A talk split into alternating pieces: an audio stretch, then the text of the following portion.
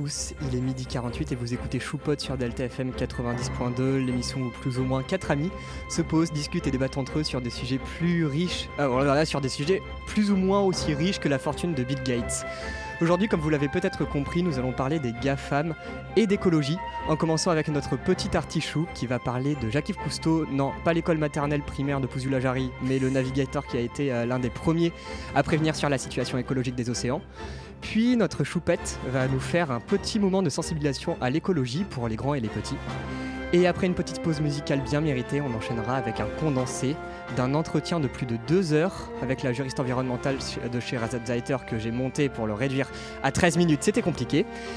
Pour enfin finir, comme tous les mercredis, avec un petit débat, cette fois sur le lien entre économie et écologie. Et on se dit bonjour les chroniqueurs, comment vous allez? Incroyable. Eh bien, ça va. Ah, Super. Je suis, hypée, je suis hypée par le débat parce que c'est mon chapitre d'SES. je suis hypé par la musique et par les nouveaux jingles parce que je les ai pas écoutés.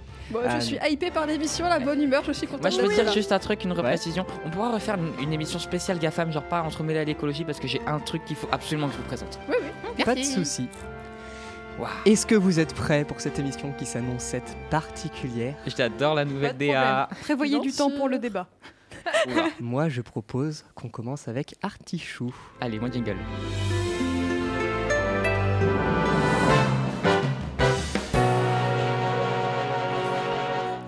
Ouais, je t'aime. Alors, ça perturbe. Bienvenue, jeune individu. Allez, on recommence. Bienvenue à toi, jeune individu fan de ma chronique. Je suis Artichou, le petit dernier des choupottes, et comme chaque semaine, je te présente un film, une musique ou une série en rapport avec notre thème. Donc, installe-toi confortablement, monte un peu le volume et profite de, cet instant de pur kiff. Je tiens à préciser déjà quelque chose avant de vous parler, c'est que j'ai eu l'envie euh, de faire cette chronique entièrement à l'improvisation pour voir si j'en étais capable et pour tester mes capacités à l'oral. Donc c'est parti, oral de français, tu connais. Euh, Et il a prévu de faire le grand oral comme ça. sans rien préparer. Euh, alors, moi je vais vous parler du coup, de- comme l'a dit euh, Noé, de l'école qui se situe à... Pou- Non, non, ça c'est autre chose. De donc Jacques-Yves Cousteau, donc surnommé Capitaine Cousteau, commandant Cousteau, pardon. C'est un homme, l'un des premiers à avoir alerté sur la sensibilité des océans à l'écologie. D'abord, il était d'abord donc officier dans la marine, puis du coup après il est devenu euh, océanographique océanographique, oui c'est ça, c'est un explorateur océanographique français. Donc euh, c'est aussi à lui qu'on doit l'invention du détendeur, donc c'est ce qui permet, euh, c'est la pièce principale du scaphandre moderne qu'on a aujourd'hui pour aller sous l'eau. Et donc pour en connaître un peu plus sur son histoire, j'ai regardé le film L'Odyssée. Euh, très bon film, j'ai adoré, mais on va en parler tout de suite. Donc euh, tout simplement qui reprend euh, l'histoire de, Jacques-Yves Cousteau, qui veut se lancer dans l'exploration sous-marine en 1950. Il loue du coup le bateau qu'il va appeler Calypso et il part à la conquête du monde avec sa femme Simone et notamment Albert, bon c'est son, petit copain qui s'est fait voilà et ses deux fils du coup Philippe Cousteau et Jean-Michel Cousteau. Eux, enfin non, eux justement ne, partent pas, ils restent en pension. Quelques années plus tard, du coup, Philippe a finalement rejoint l'équipe de son père, alors que euh, euh, et puis Jean-Michel, lui, continue ses études de, de- d'architecte. Euh, quelques années plus tard, Philippe va vouloir tourner une série des films car il est plus dans le cinéma afin de financer les recherches de, de son père et puis de financer l'entreprise de son père.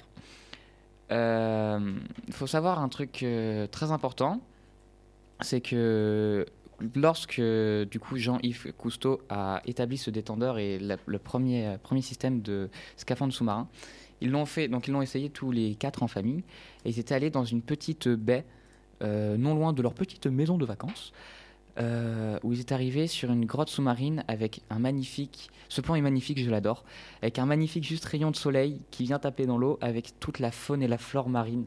Je sais pas si c'est de la 3D ou si, c'est un vrai plan, mais si c'est un vrai plan, c'est juste magnifique.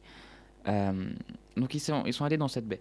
Quelques années plus tard, euh, Philippe, qui, du coup a rencontré sa femme, qui s'est marié, qui a commencé à établir sa vie et qui vit avec son père non sans mal, la relation est très compliquée, il décide de faire essayer à la plongée une du coup de ses patients à sa femme et retourne dans cette même baie, dans cette même grotte sous-marine.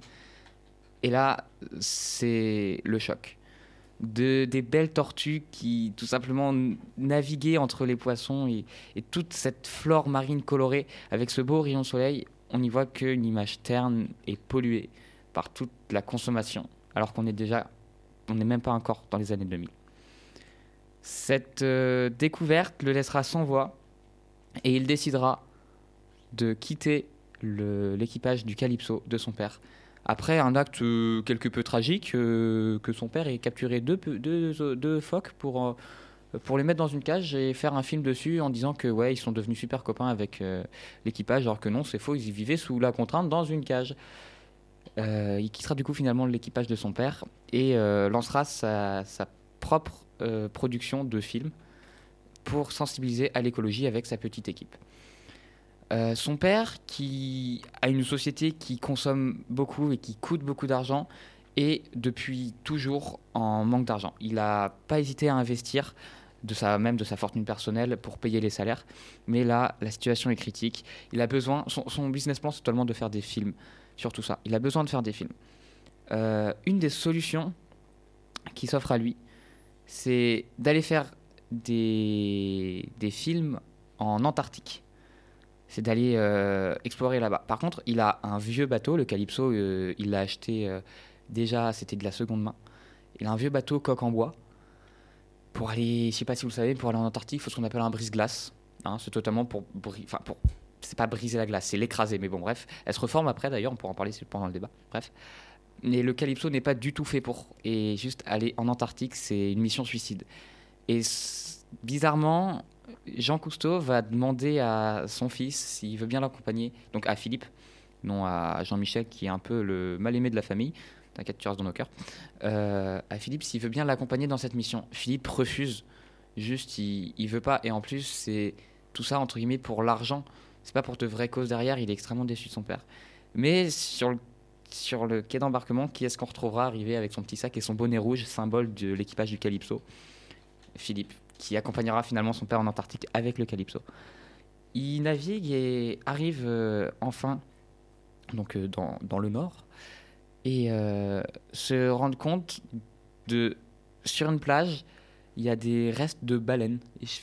Pas échouées mais c'est bizarre mais énormément en masse.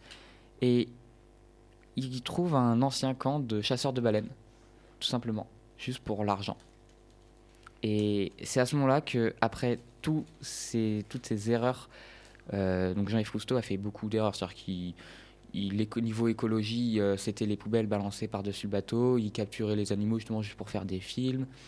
Euh, pétrole à foison. C'est euh, d'ailleurs lui qui a participé à la découverte d'énormément de gisements de pétrole. C'est de là qu'a commencé euh, la conquête des mers, pour ceux qui écoutent en géo la maritimisation. Et c'est là qu'il se rend compte de son erreur et que cette nature si précieuse, il faut la préserver. Il faut la garder en sécurité parce qu'on n'a pas de deuxième chance. Et il va rentrer, euh, donc euh, ils vont rentrer de, cette expédition. Ils ont quand même réussi à faire leur film, mais un film qui est du coup beaucoup plus axé sur l'écologie que juste sur une, raconter une belle histoire, ce que Jean Cousteau faisait jusque-là. Et ils vont commencer maintenant, père et fils, après avoir enterré leur, euh, leur haine viscérale l'un pour l'autre de leur relation qui s'est mal passée, à parler sur l'écologie. On est à peine dans les années. Non, on n'est même pas dans les années. Non, pas du tout. Qu'est-ce que je raconte? On n'est même pas dans les années 2000. Et ils vont déjà commencer à faire euh, des conférences, à parler d'écologie, de l'importance de la protection de la nature. Et malheureusement, euh, lors d'un. Alors, je n'ai pas, parlé de ça, de la passion. Je, vais faire juste un petit détour. Jean Cousteau, à la base, rêvait d'être pilote, mais dû à un problème euh, médical au niveau de son bras droit, il n'a pas pu, et du coup, il s'est redirigé vers la plongée, etc. Et par contre, son fils Philippe a est resté passionné de, pilotage, d'aéronautique en général, et il a passé son brevet de pilote.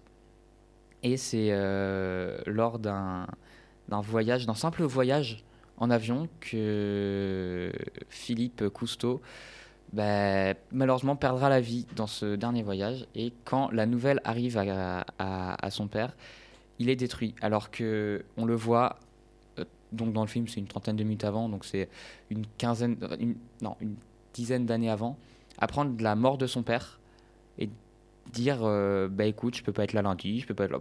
On fait ça dans dix jours, l'enterrement, tranquillement, et voilà. Puis là, je pars en plateau télé, je vais me faire de l'argent, etc. Donc on voit vraiment ce changement de Jean Cousteau, du capitaine, du commandant, pourquoi je l'appelais capitaine, du commandant Cousteau. Et le film s'arrête là. Et ce film est juste magnifique et poétique. Euh, caractéristiques techniques, euh, Noé en parlerait mieux que moi, mais juste dans l'histoire qu'il raconte, il est absolument, il est très très bien tourné. C'est-à-dire qu'il va nous porter tout au long du film. On va voir d'abord le début, on va être plus de l'avis du de, de notre cher commandant Cousteau. Cette fois, je ne me suis pas trompé. Ou juste, bah, c'est la découverte. On va y aller. On se rend pas compte des actions qu'a tout ça de balancer les poubelles, par exemple, par de bord, etc. Et on va se rendre compte, enfin, avec un recul, euh, avec un œil euh, d'aujourd'hui, on se rend compte du problème. Mais on comprend qu'à l'époque, c'était pas un problème. Ça paraissait normal, entre guillemets.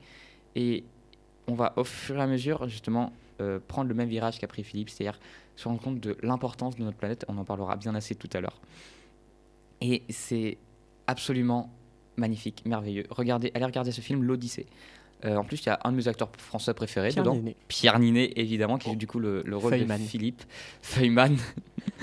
Euh, pour, euh, donc c'est un film réalisé par, là je vais faire un petit détail technique que Jérôme Salle. bien. Oui, Jérôme Salle. Tu veux faire quoi ensuite? Le, le nombre de minutes. Le nombre de minutes, alors il dure 122 minutes. Ouais. Alors, euh, 122 minutes et 118 sans générique. Oui, je le sais. je me demandais pas pourquoi. Donc, il est sorti en 2016 et donc, euh, comme j'ai dit, donc c'est Pierre Ninet dans, la, dans le rôle de Philippe et Lambert Wilson pour euh, Jean-Yves Cousteau. Voilà. La musique? La musique, c'est fait par euh, le grand Alexandre Desplat. Alors, le grand, c'était juste pour gagner du temps. Pour Non, c'est vraiment le grand Alexandre Desplat parce qu'il Ah a ouais? composé notamment la musique de Harry Potter, les reliques de la mort. Ah oui, Euh, oui, Euh, effectivement. Donc, euh, Oui, d'accord. Et c'est- québécois du et film c'est un français. Le titre québécois du film, euh, bah, ça doit être, euh, il y est pas, donc s'il y est pas, c'est qu'il est pas drôle. Probablement l'Odyssée. Ouais, voilà, il n'y a pas Ouais. beaucoup besoin c'est de. un film français, donc généralement Oui, il c'est un film français, on, on est d'accord. Parce que Jean-Yves Cousteau était français. hein. J'ai peut-être oublié de le préciser. Mais voilà. Et si jamais, c'est disponible sur Amazon Prime. Si vous voulez foncer, si vous voulez aller le regarder, c'est magnifique. Voilà, c'est tout pour moi. Merci beaucoup pour ta chronique, Artichou. Quelques petites réactions, peut-être Ou alors on passe directement à la chronique de Choupette sans, sans transition Moi, j'ai une autoréaction. Vas-y. C'est que rien que donc euh, Jacques Cousteau est mort rien qu'en 1997. Donc toutes ces actions écologiques ont Ouais. commencé bien avant les années 2000. Mais il faut savoir qu'on est au courant du cha- réchauffement climatique depuis le début du XXe siècle. Oui, de bah euh, oui, il y a une- le début de l'accélération. Mhm. Et le, le point vraiment alarmant, c'est années 80 environ. Ouais, Et années le 70. point de non-retour, euh, c'est euh, dans 3 ans. Moi, j'ai- déjà un point de non-retour, mais bon, voilà, vous avez compris. J'ai une petite réaction sur le film. euh, Oui. C'est un peu hors sujet, mais ça m'a fait penser à ça. Quand tu as parlé du brise-glace, euh, de Mhm. l'expédition euh, en Antarctique ou en Arctique En Antarctique. En Antarctique, ça m'a fait penser au film euh, français, film d'animation qui est absolument incroyable. Je crois, Claire, je t'en ai déjà parlé. Il s'appelle Tout en haut du, Tout en haut du monde, Oui. réalisé par euh, Rémi Chaillet. Et euh, en gros, c'est l'histoire euh, d'une petite fille qui va essayer de retrouver son grand-père qui a disparu depuis plusieurs années euh, dans une expédition en Antarctique. Et donc, elle va se débrouiller toute seule pour aller justement en Antarctique ou en Arctique, je sais plus. Et euh, il est vraiment génial, euh, tout en haut du monde, euh, film de Rémi Chaillet, foncé, il est absolument démentiel. Et il est poids-de-vin, Rémi Chaillet, voilà. Ah d'accord. Je veux juste, Oula. je veux juste dire un, un dernier truc, c'est que ce que j'ai par contre trouvé magnifique dans le personnage de Jacques Cousteau, même avant qu'il change et qu'il soit un gros connard attiré que par l'argent, euh, c'est qu'il il n'a pas hésité à investir de son propre argent dans ses projets. C'est-à-dire que il a donc sa femme, euh, sa femme aussi. hein. Les, bijoux qui étaient dans, la famille depuis je ne sais combien de temps ont tous été vendus. Euh, il a investi de sa fortune personnelle. Enfin, il n'avait pas beaucoup hein, pour payer les salaires, pour avoir quelque chose de qualitatif au bout. C'était peut-être pas pour les bonnes raisons, mais il a toujours investi, il y a toujours cru, il n'a pas hésité. Et c'est ça juste que je trouve magnifique dans, dans son personnage. Voilà, c'est tout pour moi. Notre choupette, es-tu prête? Parce qu'il faut savoir qu'elle a terminé sa chronique vraiment il y a 10 minutes. J'ai commencé ma chronique dans le 10 bus ce matin. Oh, t'as fait pire que moi. Non, non, t'as pas fait pire que moi. Non, non, toi, toi, toi, t'as fait pire. Oui, c'est vrai, je suis venu à moitié. Les... Non, non, je voulais essayer de la faire à, à, à l'im- à- à l'impro. Bref. Après, c'était- après j'ai trouvé mon sujet de chronique ce matin dans le bus aussi. Donc, Ah oui, euh, d'accord. Bref, on t'écoute. Nouveau jingle.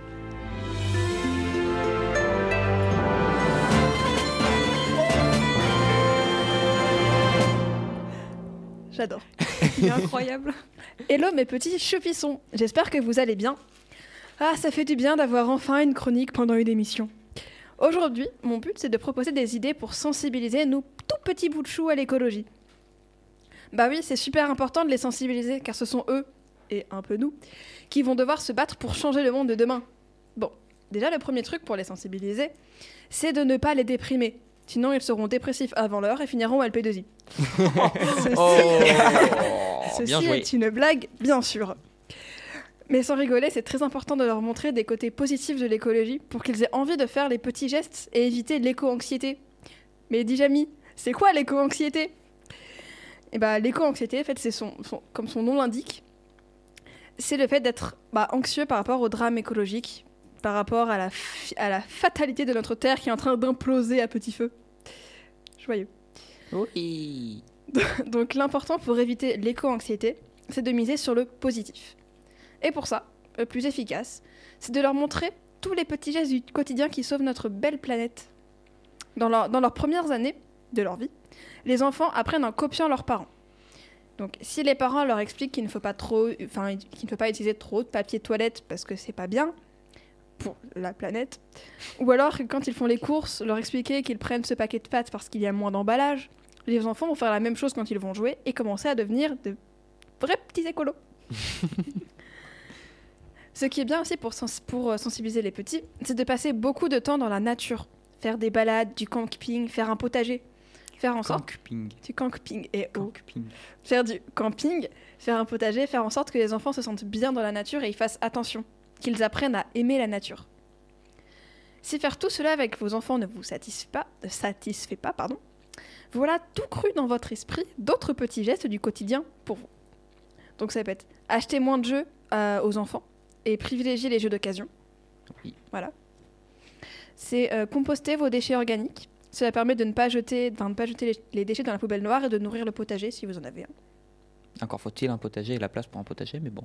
Oui, c'est pour ça que je dis si vous en avez un. Oui. Et il existe aussi des, par exemple, des potagers euh, communs Oui. pour. Oui. Ça se euh, développe de plus en plus. Ouais, s'il y a des maisons qui n'ont pas forcément de jardin ou même des immeubles, il existe des potagers Et, communs. et même si vous avez pas Et des de... composts communs, voilà. très important. Et même si vous n'avez pas de potager, vous pouvez quand même faire un compost. Oui. Parce que comme ça, ça, ça, ça permet de créer une biodiversité, une petite... Enfin, un bio-organisme. Le contrôle de S de lundi. Exactement. Euh, donc ça peut être aussi boire l'eau du robinet, cela limite les déchets plastiques. Et je rappelle que l'eau du robinet est clairement buvable. Mhm. Ah bah oui, bah encore heureux. Et si vous Oui. l'aimez pas, mettez un petit charbon dedans, ça, ça Un passe. petit Voilà. charbon. Oui, on Mhm. fait ça maintenant Quoi chez nous aussi. Ouais. Mettre un charbon dans l'eau, ça la purifie, ça lui donne un, un C'est goût c'est un incroyable. charbon particulier, hein, c'est pas du, Oui. du charbon oui, d'accord, hein. tu prends du charbon de bois comme non, ça. non, pouf. c'est c'est un charbon qui est très densifié et qui s'effrite pas, et tu le mets dans l'eau et ça, Oh, ça C'est le incroyable, purifie. ça marche très bien. Et Ouais, mon bah, chat est très fan de l'eau avec ça. Donc ça peut être aussi utiliser du matériel recyclé pour faire des activités manuelles avec ses enfants. Parce que généralement, les enfants, ça, ça, ça dessine, ça fait des, des, des, des boules de papier, ça fait des origamis. Et donc utiliser voilà, du papier recyclé, des crayons par exemple, qui sont recyclés aussi. Oui. Euh, utiliser des débarbouillettes et des couches lavables avec vos enfants. Ça, c'est ça, c'est vachement sympa. Parce que du coup, voilà, les couches ou les lingettes, bah, t'en as utilisé une, tu la jettes. Alors que l'avantage des débarbouillettes et des couches lavables, bah, c'est que ça se lave, ça se réutilise. À un moment donné, bah, quand ça devient vraiment trop utilisé, bah, là, on peut la, enfin, on, La changer. on peut la changer, voilà. Oui, et puis tu peux aussi la, la mettre dans tes points de collecte de vêtements euh, pour qu'elle-même se refasse encore recycler. On peut aller très loin. Exactement, voilà. Et Donc- il faut savoir que sur les trucs euh, lavables, et vous allez être étonné, mais il existe du sopalin lavable et réutilisable. Et Ça s'appelle une marche serviette. très très bien. Et- Non, Et le, du, du sopalin. Un, vrai truc euh, qui, qui s'imbibe et qui prend de l'eau comme un vrai sopalin. et il quoi. me semble que le sopalin est compostable.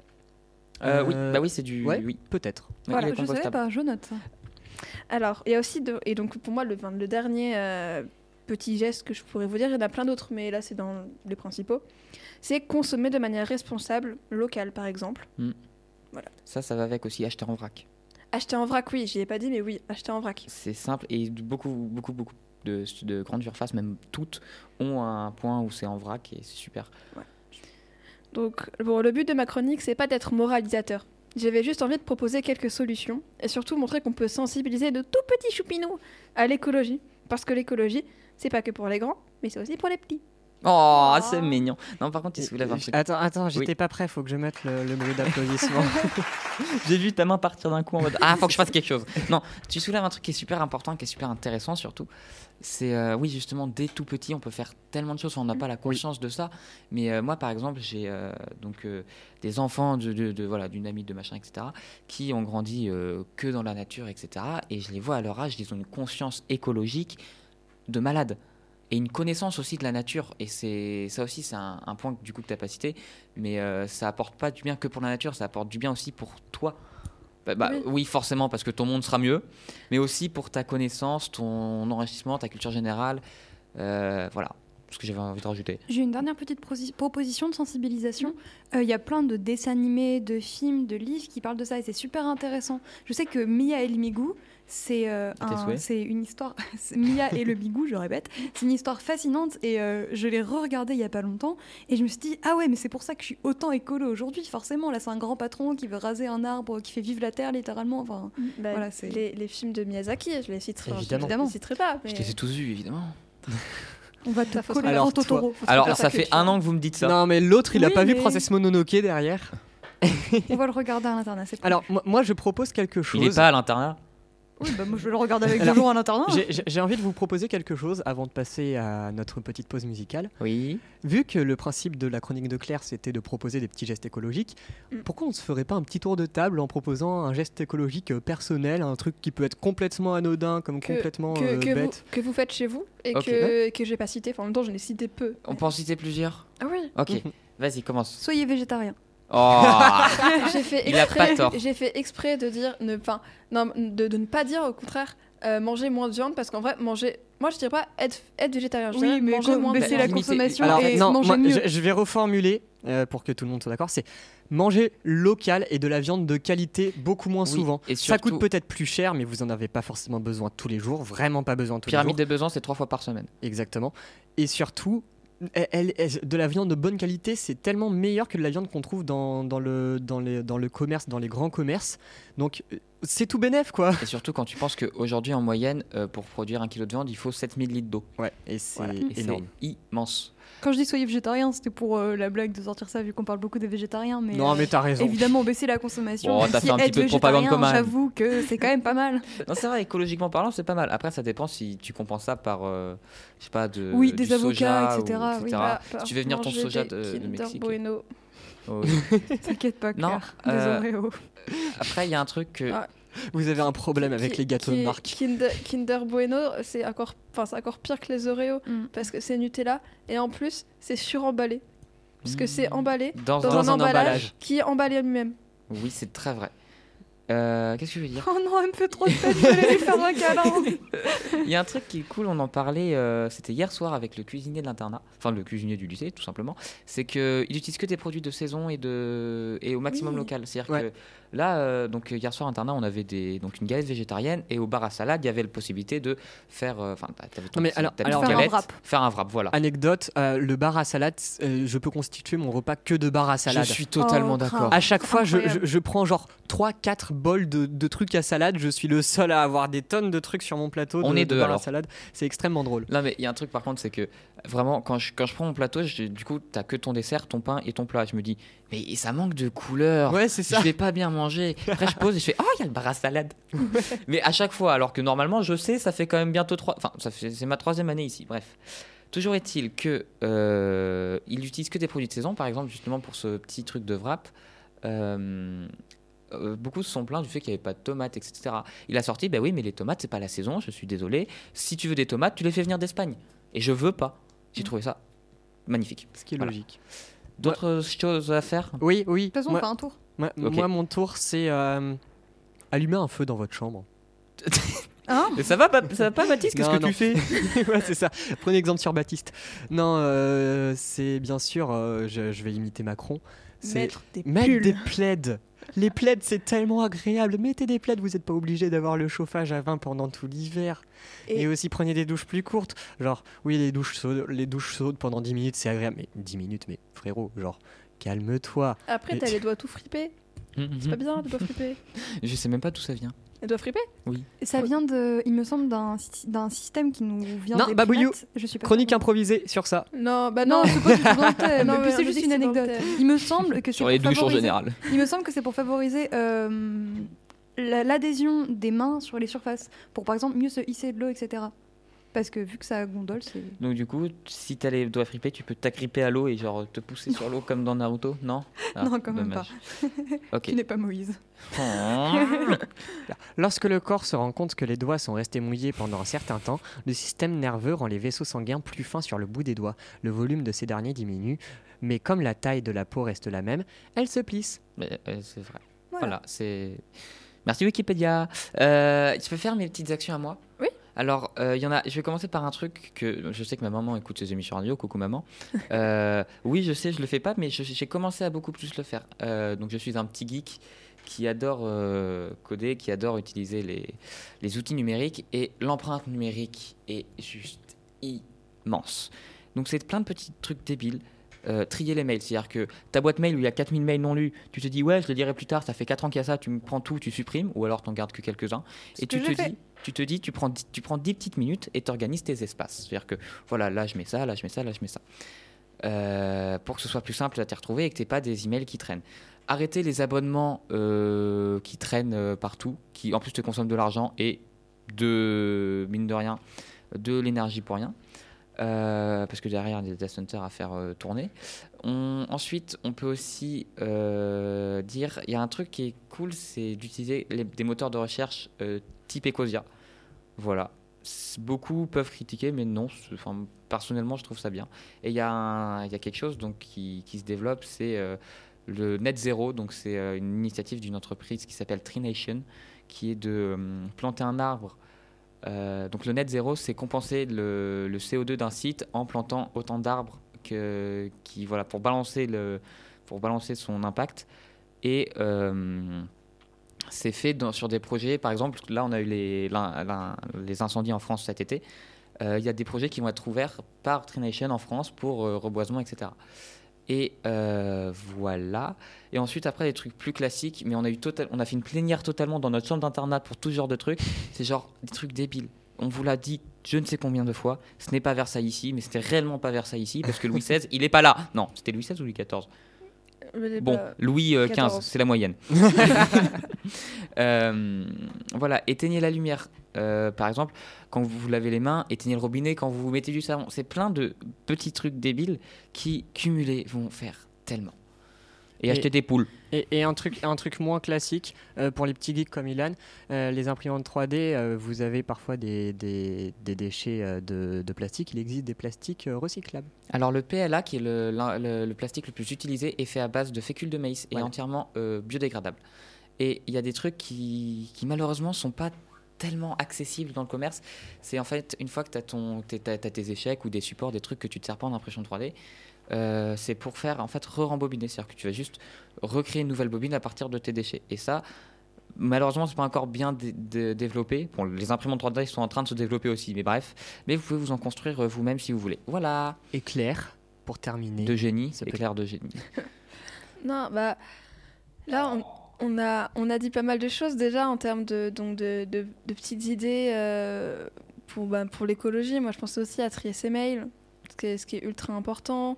Ouais, consommer consommer de saison, consommer local. Euh, aider les, les petits enfin les petits agriculteurs. J'ai dit quoi? Aider les petits Africains. Non, j'allais dire les petits agriculteurs, mais comme je sais pas parler, mon, mon- je pense que je va faire un lapsus. Non, même pas. Non, les petits agriculteurs. Non, mais c'est parce oui, qu'on a, oui. on a tous eu une grande sœur qui ont dit tu termines ton assiette parce que sinon les petits Africains euh, qui n'ont rien à manger ils vont être jaloux donc tu finis. Oui, Euh, c'est ça, bah, là j'ai rien d'autre à dire, juste pour rebondir euh, sur ce que tu disais tout à l'heure, euh, Ilan, des moteurs de recherche comme Ecosia, je précise ce que c'est Ecosia. Donc Ecosia c'est un moteur de recherche et à chaque c'est recherche, tu, ça fait ça plante un arbre, ça aide à planter un arbre globalement. Ouais. C'est le but. Et en plus, il doit y en avoir d'autres. J'avais vu ça, mais j'ai plus le nom, je suis désolé. Des moteurs de recherche basés sur le même principe, mais en plus open source. Alors il y en a un qui s'appelle Lilo, c'est- mais je, je sais plus exactement ce que ça fait, mais c'est par rapport à, de, à l'eau. Alors, je croyais que c'était par rapport au table Ikea. Ah bah, je pensais que c'était par rapport à Stitch avec Lilo et Pourquoi Stitch. c'est inversé Chut. Bref, moi je vous Voilà. propose qu'on fasse euh, une petite Euh, euh, pause euh, musicale. Derni- sauf non, dernier truc, Ouais, voilà. C'est un, tout dernier truc. Quand vous allez sur des sites et que vous, vous avez les cookies, faites tout toujours non. Les noms sont marqués en tout petit, mais vous le faites. Vous, vous, faites accepter que l'essentiel. Parce que les cookies, ça bouffe déjà pour votre consommation, enfin pour vos, euh, le suivi de. Les données personnelles. Voilà, les données personnelles. Merci beaucoup. Le RGPD, du coup, c'est pas euh, extrêmement, extrêmement ouf. Après, si vous voulez partager toutes vos données, je vous en prie. Et en plus, les cookies, c'est des, des trackers qui, qui consomment tellement. Mm. Donc, euh, sur, Parfois, sur parfois il n'y a pas forcément le, le nom, mais il y a toujours au moins l'option euh, paramétrer ses cookies. Oui. Donc, euh, Alors non, depuis la loi de l'année dernière, je n'ai plus la date, euh, tu dois pouvoir accepter tous les cookies, enfin tu, peux- tu dois pouvoir accepter et refuser en le même nombre Ah, d'actions. bah, apparemment, beaucoup de sites ne le font Mais pas beaucoup de sites ne sont pas à, à jour. Et c'est ça, ça c'est un problème, c'est euh, que les règlements d'Internet sont trop light à mon, à mon sens, trop euh, laxistes. Voilà. Évidemment, Internet c'est pas le monde réel, dis donc. Oh C'est donc ce qu'on appelle le multiverse. On en parlera tout à l'heure du multiverse avec euh, Meta. Maintenant, Oula, Facebook. euh, je suis pas bien renseigné sur le sujet, mais bon bref. On, on en, on en a fait une émission euh, l'année Oui. dernière. Oui, euh, j'ai hâte d'écouter ta, ta, ta, ta, ta- Ma pause musicale parce qu'elle me, Oui. Ah, elle est géniale. C'est moi qui ai choisi la pause Ouais, musicale. c'est c'est vraiment euh, un groupe que j'aime beaucoup. On se retrouve tout à l'heure et on vous laisse avec Nikon la planète. J'adore ce titre.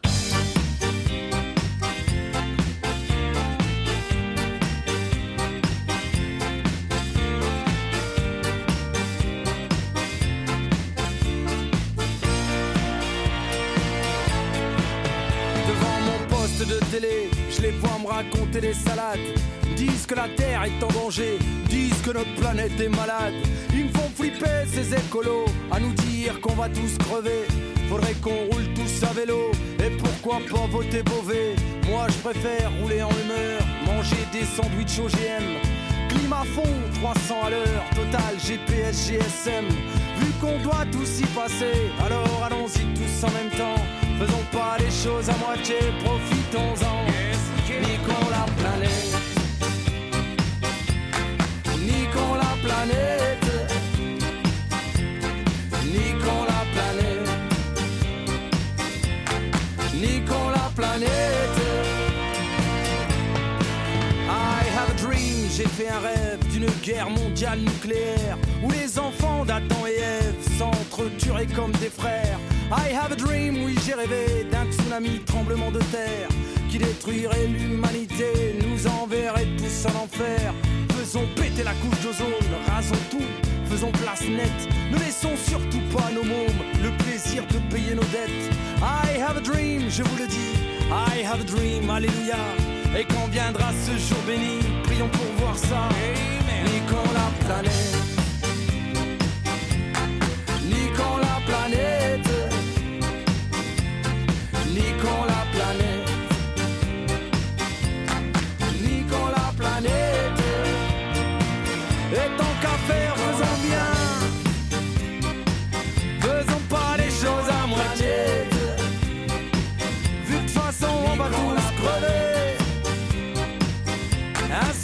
Objectif en tête. Niquons la planète. Faisons l'amour à la terre. Des tonnes de pétrole dans la mer. Du CO2 dans l'atmosphère. Et du phosphore dans nos rivières. De la dioxine dans nos déserts. Des piscines en plein désert. 50 degrés en plein hiver. Et tant pis pour l'ours polaire, un ours, à quoi ça sert? La planète.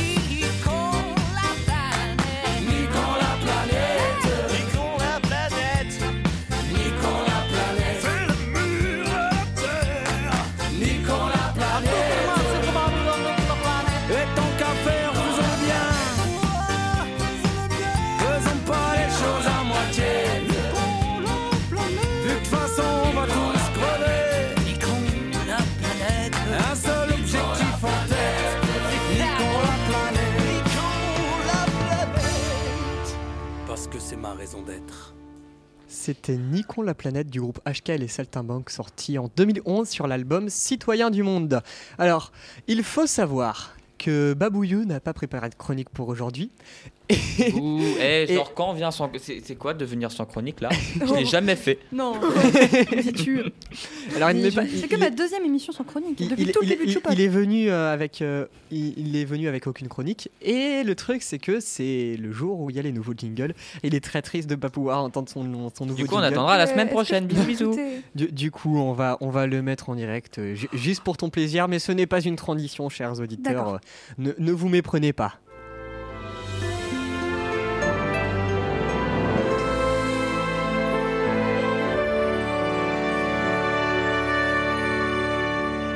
J'ai le meilleur Je suis pas C'est- d'accord. C'est mon- préféré aussi. Mais il, il faut savoir que sur, euh, le mien. sur, ces virgules, alors il y, a- y y deux, la, la virgule de Babouillou et celle d'Artichou comportent du piano et c'est moi qui le joue euh, dessus. Je me suis amusé à. Moi, jouer les c'est partitions. mignon pour nous. Bref, euh, j'ai oublié de, une petite chose, j'ai mal fait mon boulot de présentateur tout à l'heure. Au lycée, actuellement, c'est la semaine euh, développement durable organisée par la commission de développement durable. Et donc c'est pour ça que cette émission est sur l'écologie et donc euh, que ce débat euh, va porter sur l'écologie et les GAFAM surtout. On, va en parler tout à l'heure. Mais en attendant, euh, c'est là ma petite transition. On va vous faire écouter un condensé de- d'un entretien qui a duré deux heures avec la juriste économique Sherazade Zaiter, qui a été particulièrement mouvementé parce que ses propos étaient vraiment complètement opposés à ceux euh, du LP2I. Vraiment, euh, euh, vous, vous allez voir, et ça peut vous étonner. On se dit à dans 13 minutes 20 exactement. Est-ce que vous auriez un mot pour dire euh, qui vous êtes? Je suis une femme engagée. Euh, La plante, l'arbre ou l'animal dans lequel vous aimeriez être incarné? Un papillon. Pourquoi? Euh, Parce qu'il est pas beau au départ. C'est un ver de terre euh, et puis il se transforme en quelque chose de très très beau. Et euh, le, le papillon, c'est quelque chose de très symbolique, de, qui, qui donne l'espoir. Euh, Pour vous, quel est le mot qui sonne le plus mal à vos oreilles? Condescendance, Pour vous, quel est le mot le plus joli de la langue française? L'amour, Après, quels sont pour vous les mots du jour? Une couleur bleue, Et les mots M-A-U-X la douleur, Et enfin, pour finir, si le monde est notre pays, donnez trois mots pour sa devise. fraternité, paix et euh, prospérité. Je me présente, Shirazad Zaiter. Je suis l'ambassadrice de la Fête de la Science pour la région Nouvelle-Aquitaine et je suis juriste internationale spécialisée dans le droit des affaires, dans les investissements et aussi en droit de l'environnement. Je travaille à la fois sur le domaine économique, le monde des affaires, l'international et le monde de l'environnement.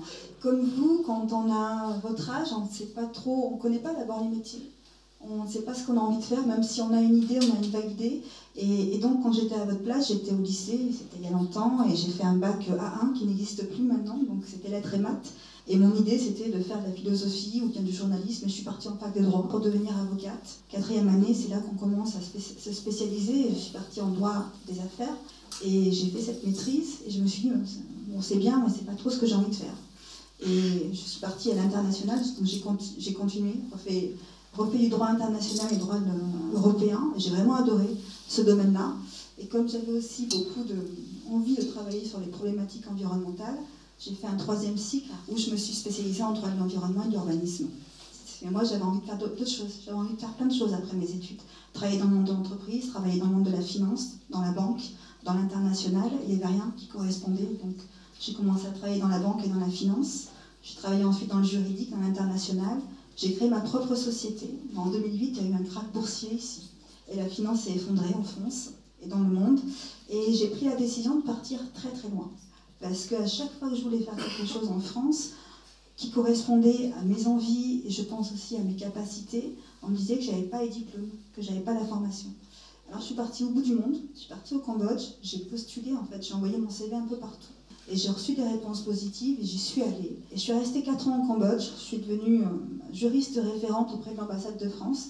C'est-à-dire que j'ai été référencée pour aider tous les investisseurs étrangers qui arrivaient au Cambodge, pour les aider à s'implanter dans le pays. Et je travaillais dans des cabinets d'affaires pendant trois ans. Et comme j'avais des amis birmans avec qui je travaillais au Cambodge, mes amis me disaient Mais Sherazade, viens en Birmanie, on a besoin de personnes pour, développer normalement les affaires. Et j'ai tapé à toutes les portes, puis j'ai fini par être recrutée par l'ambassade de Grande- de Grande-Bretagne, où là j'ai travaillé au service économique. Je suis restée deux ans à travailler dans ce pays, à travailler sur les problématiques d'agriculture, d'éducation, d'environnement aussi. Je me suis dit, bah, je vais aller en Tunisie. Il y en a certains que je connaissais, donc ils m'ont dit, est-ce que tu peux nous aider à travailler sur des projets pour aider les femmes, pour aider les jeunes? Et voilà. Et puis en fait, au lieu de rester quelques semaines, je suis restée un an. J'ai travaillé avec euh, la Fondation Agir contre l'exclusion. J'ai travaillé sur des projets pour accompagner les jeunes femmes dans l'égalité professionnelle. On a accompagné plus de 400 femmes à trouver du travail. J'ai aussi travaillé sur un projet avec l'ONU, les Nations Unies, pour aider les jeunes à trouver soit du travail, soit à créer leur travail dans le domaine de l'environnement. Et euh, après avoir travaillé avec une trentaine de nationalités différentes, j'ai créé ma société de conseil à l'international. Avec tout ce que j'avais vu un peu partout, je me disais, après tout le développement durable, ça peut aider les pays en voie de développement et comment concilier le développement durable et l'économie. Donc je me suis mise à travailler sur ça. J'ai intégré des grandes organisations internationales, le CIDCE, qui est le Centre international de droit comparé de l'environnement, et qui est une ONG, la seule en France et la deuxième en, Europe, euh, où il y a tous les juristes en droit de l'environnement. Et on est accrédité auprès des Nations Unies pour aller faire des conférences, pour aller participer à des COP ou euh, faire des, propositions de loi au niveau du PNU. Le PNU, c'est le programme des Nations Unies pour l'environnement. Et donc j'ai commencé à participer à des COP et à travailler sur un sujet qui me touchait vraiment, c'est celui des déplacés environnementaux. Parce que moi j'avais fui la Birmanie, mais dans le monde entier, il y a des personnes, des millions de personnes chaque année qui fuient leur, leur territoire parce qu'ils ne peuvent plus y vivre. Et, ce sujet m'a particulièrement touchée parce qu'il n'y a rien juridiquement pour les protéger. Et il se trouve que les déplacés environnementaux, c'est le terme, donc plus de 80% des cas restent sur leur propre territoire. Ils ne vont pas franchir une frontière, ils vont rester sur leur lieu d'habitation et ils vont juste essayer d'aller vivre un peu plus loin. Donc ce ne sont pas des migrants, ce ne sont pas des réfugiés, et il n'y a rien juridiquement qui les encadre, rien qui les protège. Et donc depuis des années, notamment avec le CIDCE, je plaide avec d'autres juristes pour qu'il y ait la reconnaissance d'un statut pour les protéger, ou bien d'une loi ou d'un texte qui ferait que ces, ces personnes, et pour vous donner un chiffre, c'est une personne par seconde qui doit se déplacer pour pouvoir survivre. Et euh, d'ici 2050, ce sera à peu près 216 millions de personnes. C'est trois fois plus que des réfugiés politiques. Donc le réchauffement climatique a aggravé cette situation. Le réchauffement climatique a aggravé d'autres situations, puisque je travaille. Moi, ma question, c'est comment résoudre les problèmes liés au changement climatique, liés aux problématiques environnementales, et qui, vont, qui portent atteinte aux droits de l'homme. Le changement climatique aggrave la mortalité, la mortalité infantile, mais la mortalité dans le monde. Toutes les 4 secondes, il y a une personne qui meurt de faim. On ne s'en rend pas compte ici, mais c'est ce qui se passe dans le monde. Et en fait, le changement climatique, ça aggrave toutes ces conséquences. Et c'est pour ça que je travaille sur ces questions-là. C'est pour ça que j'essaye aussi, euh, d'un point de vue juridique, économique, avec des entreprises, de faire prendre conscience et de dire qu'il y a des solutions, parce qu'on peut tous agir. C'est pas simplement au niveau des entreprises ou au niveau politique, mais c'est chacun qui peut en avoir conscience. Et aussi, c'est pour ça que je dis qu'il faut aussi avoir la connaissance, le savoir, savoir qu'on peut faire des choses, que même vous, en tant que jeune, vous pouvez rencontrer des personnes et vous dire, bah, tiens, on peut peut-être faire des choses. Mais dans, toutes les disciplines, c'est pas simplement dans le droit ou dans la science, dans le numérique, dans l'informatique, dans le tourisme. À partir du moment où on a envie de faire des choses, on peut y arriver. Et en fait, l'histoire, c'est que vous avez des scientifiques qui ont pris une grenouille et ils l'ont plongée dans l'eau bouillante. Et c'est exactement vous, quand vous mettez votre main sur une source de chaleur, vous vous brûlez, vous l'enlevez. La grenouille, donc, elle est sortie de l'eau. Par contre, ils ont repris une grenouille, ils l'ont mis dans l'eau froide, et ils ont porté l'eau à ébullition tout doucement. Et en fait, la grenouille, elle a commencé à, s'endormir, à s'assoupir, et puis normalement, dans l'expérience, elle meurt, mais euh, il y a une main qui prend la grenouille et qui sauve la grenouille. Et c'est ce geste-là. En fait, nous, on est dans l'état où on nous plonge dans l'eau froide, et la température, elle monte, elle monte, elle monte, on n'aperçoit pas et on est anesthésié. Parce qu'on ne ressent pas ce 1 degré, ce 1 degré 5 ou 2 degrés, c'est trop lointain. Ça ne nous touche pas. Le changement de température, c'est euh, sur du long terme, très très long terme. Et donc, euh, c'est ça, c'est le fait de ne pas être, d'être anesthésié et de complètement être endormi. Mais l'action, c'est d'en prendre conscience, de se dire, tiens, va se réveiller, aucun cas va nous porter, nous prendre. Et la solution, c'est d'agir, de faire des choses, de prendre conscience. Et en fait, le sujet, c'est de savoir qu'il ne faut pas s'intéresser qu'à son. On, est, on, peut être individuel, s'intéresser à soi, c'est sûr, mais il faut être aussi dans un esprit collectif. Je reprends la devise française, hein, liberté, euh, égalité et fraternité. Fraternité, c'est important. La fraternité, elle a un sens aussi. La fraternité, c'est aussi la solidarité, la solidarité nationale et internationale. Quand on parle des générations futures, c'est les générations, c'est vous. Mais euh, si on n'agit pas collectivement et individuellement, c'est la seule façon de trouver des solutions pour tout. C'est pour ça, moi, je travaille à la fois sur l'environnement, l'investissement et la finance. Il y a deux choses que vous devez comprendre. Il ne faut pas mettre d'un côté les très très riches qui se foutent du monde et les autres qui n'ont pas d'argent et euh, qui sont pauvres et, euh, et, qui ont toute la misère du monde. Il y a des mondes, il y a plusieurs mondes, et j'espère que vous les rencontrerez, tous ces mondes. Quand vous avez beaucoup d'argent, le temps, c'est de l'argent. Ça veut dire que vous avez beaucoup d'argent, vous allez investir dans un jet privé pour aller encore plus vite et pour gagner encore plus d'argent. Après, c'est tout ce que vous en faites de cet argent. Est-ce que vous le faites pour continuer à augmenter votre richesse ou est-ce que vous faites de l'argent pour ensuite partager? Mais il faut arrêter de faire des barrières. Il faut arrêter de dire là il y a les méchants et là il y a les gentils. C'est faux. Et c'est pas aussi parce qu'on est pauvre que de toute façon on va protéger l'environnement. Si vous n'avez pas les moyens financiers, il faut travailler sur les moyens financiers. Il faut tout regarder. Et il faut avoir un esprit le plus ouvert possible en regardant l'économie, la finance, l'environnement. Il y a quatre criminalités internationales dans le monde. La première, c'est la criminalité, trafic de stupéfiants, drogue, cocaïne. La deuxième, c'est le trafic des personnes, trafic des êtres humains. La troisième, c'est la contrefaçon. La quatrième, c'est la criminalité environnementale. Et actuellement, la criminalité environnementale, elle a criminalité environnementale, c'est le trafic de bois, trafic d'eau, trafic d'animaux, cornes de rhinocéros. On gagne de l'argent sur le dos de l'environnement. Et actuellement, la criminalité environnementale, elle est en train de monter, de monter, de monter, de monter. Tout simplement parce que les risques euh, de se faire attraper, d'aller en prison pour la criminalité environnementale sont beaucoup plus faibles que de se promener avec un kilo de cocaïne et de traverser une frontière. Et la, la, criminalité environnementale, elle augmente très très très rapidement dans le monde parce qu'elle est liée à la corruption.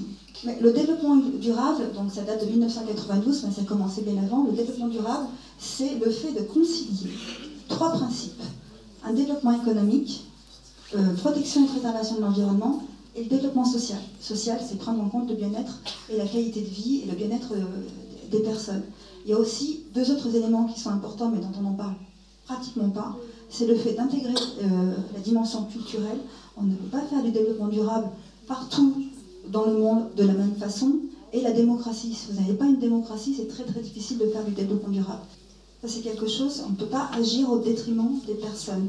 Et il faut savoir que justement, agir sur le réchauffement climatique, c'est prendre en compte ce qu'on appelle les objectifs du développement durable, 17 objectifs pour transformer notre monde et 17 objectifs pour ne laisser personne derrière.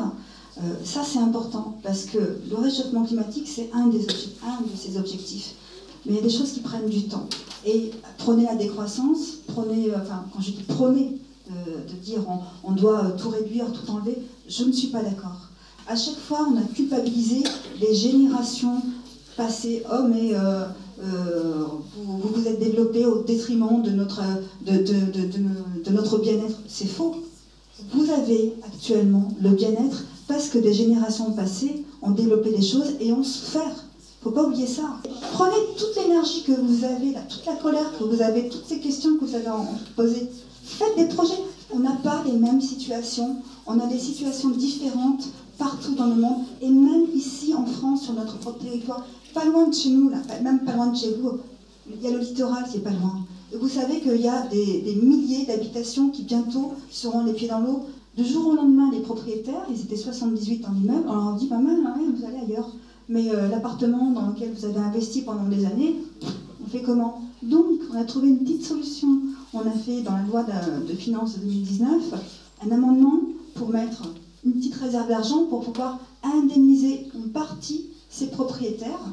Mais dans les faits, actuellement, il n'y a toujours pas de loi qui fait que le jour où ces propriétaires, ces habitants n'auront plus leur, leur maison et devront être évacués, on fera quoi? On va les héberger où? On va les indemniser comment? C'est pas le bout du monde, c'est à côté de chez nous. Déjà, il faut trouver des solutions chez nous. Même si vous avez de la colère, et j'en ai eu, c'est pour ça que je fais des choses, il faut être constructif, il faut être positif. Arrêtez de dire, il y a les méchants d'un côté, il y a les gentils de l'autre. Le monde est comme ça. Le monde est comme ça. C'était l'interview de Sherazade Zaiter euh, qu'on a vu, euh, qu'on a eu il y a, c'était avant les vacances, du coup. Oui. Le lundi avant les vacances. Et vraiment, c'était mouvementé parce qu'elle Ah a des oui. propos qui sont assez surprenants. Et, euh, et c'est dommage, j'ai pas mis d'intervention d'élèves, j'ai pas, j'ai pas pu mettre vraiment exactement ses réponses, j'ai dû couper pas mal. Mais je te laisse parler, Ilan. Non, mais Vas-y. c'était juste pour poser une question. Est-ce qu'il y aura un endroit où il y aura une version peut-être un peu plus longue? Euh, oui, euh, il faut savoir que j'ai l'intention de partager le- l'entretien de 2h30 à tous les élèves du lycée et tous les personnels du lycée. Euh, je vais essayer de trouver un moyen de le partager peut-être à tout le monde, mais je ne sais pas comment ça se passe juridiquement pour mettre les, les voix à disposition de tout le monde. Bah, renseigne-toi, Donc mais voilà. tu nous tiens au courant. Exactement. Et donc je vous propose qu'on fasse un petit débat.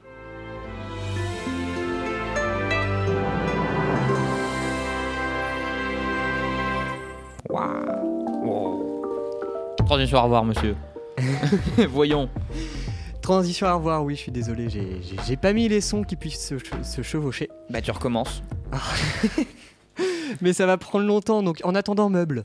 Meuble, euh, bah alors table Ikea, euh, de- le Fluke Fluke, je l'ai acheté. Je l'ai monté en 45 minutes normalement. Donc le, Non, le mais Fluke Fluke- eh, pour ça, sache que j'ai, je suis une- pas une maître en, en termes de montage de meubles Ikea, mais j'ai monté énormément de, meu- de meubles Ikea pour le- la porte de ma sœur et je suis trop contente, j'y arrive super bien. Oui, C'est censé être compliqué de monter des meubles Ikea. Non. En fait, alors il y a, y a une, une, euh, enfin avant qui revoient un peu leur notice, Mm. ouais, c'était galère. Bah, quand, quand tu loupes l'étape 9 et que t'as pas la vis E4 qui va dans la planche B3, c'est chiant. Voilà. non, mais du coup, euh, en parlant de meubles Ikea. Je vous laisse continuer. hein. Oui, non, juste en parlant de meubles Ikea, Ikea euh, meubles, meubles bois, bois, Écologie. nature, nature, écologie, écologie, recyclage. Oui. C'était quoi le terme du débat? Oui, économie et Vous voyez, écologie. vous voyez dans les tuches 3 où il fait des liens sans aucun sens, où il part de ketchup, il arrive à la France. On a Ouais. eu ça. Bon, Et quand donc- Ah non, mais ça, donc- non, faire non, mais pire. En, en ça- parlant, en parlant de liens sans aucun sens, transition.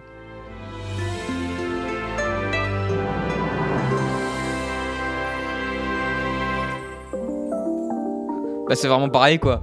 Non, non, là, il n'y a pas la coupure. Là, il n'y a pas la coupure. Ouais, mais bon, bref. J'avais un super lien qui n'avait aucun sens, mais bon, comme c'est bon, je vais pas le dire. Oh. Bref, alors, parlons des GAFAM, l'un des sujets de l'émission. Les GAFAM, c'est quoi? C'est les grosses entreprises qu'on appelle Google, Ama- euh, Google, Apple, Facebook, Amazon et Microsoft. Facebook qui maintenant se nomme Meta, donc ça devrait être Gamam. Euh, C'est moins beau. Ça Exactement. trop à Mam.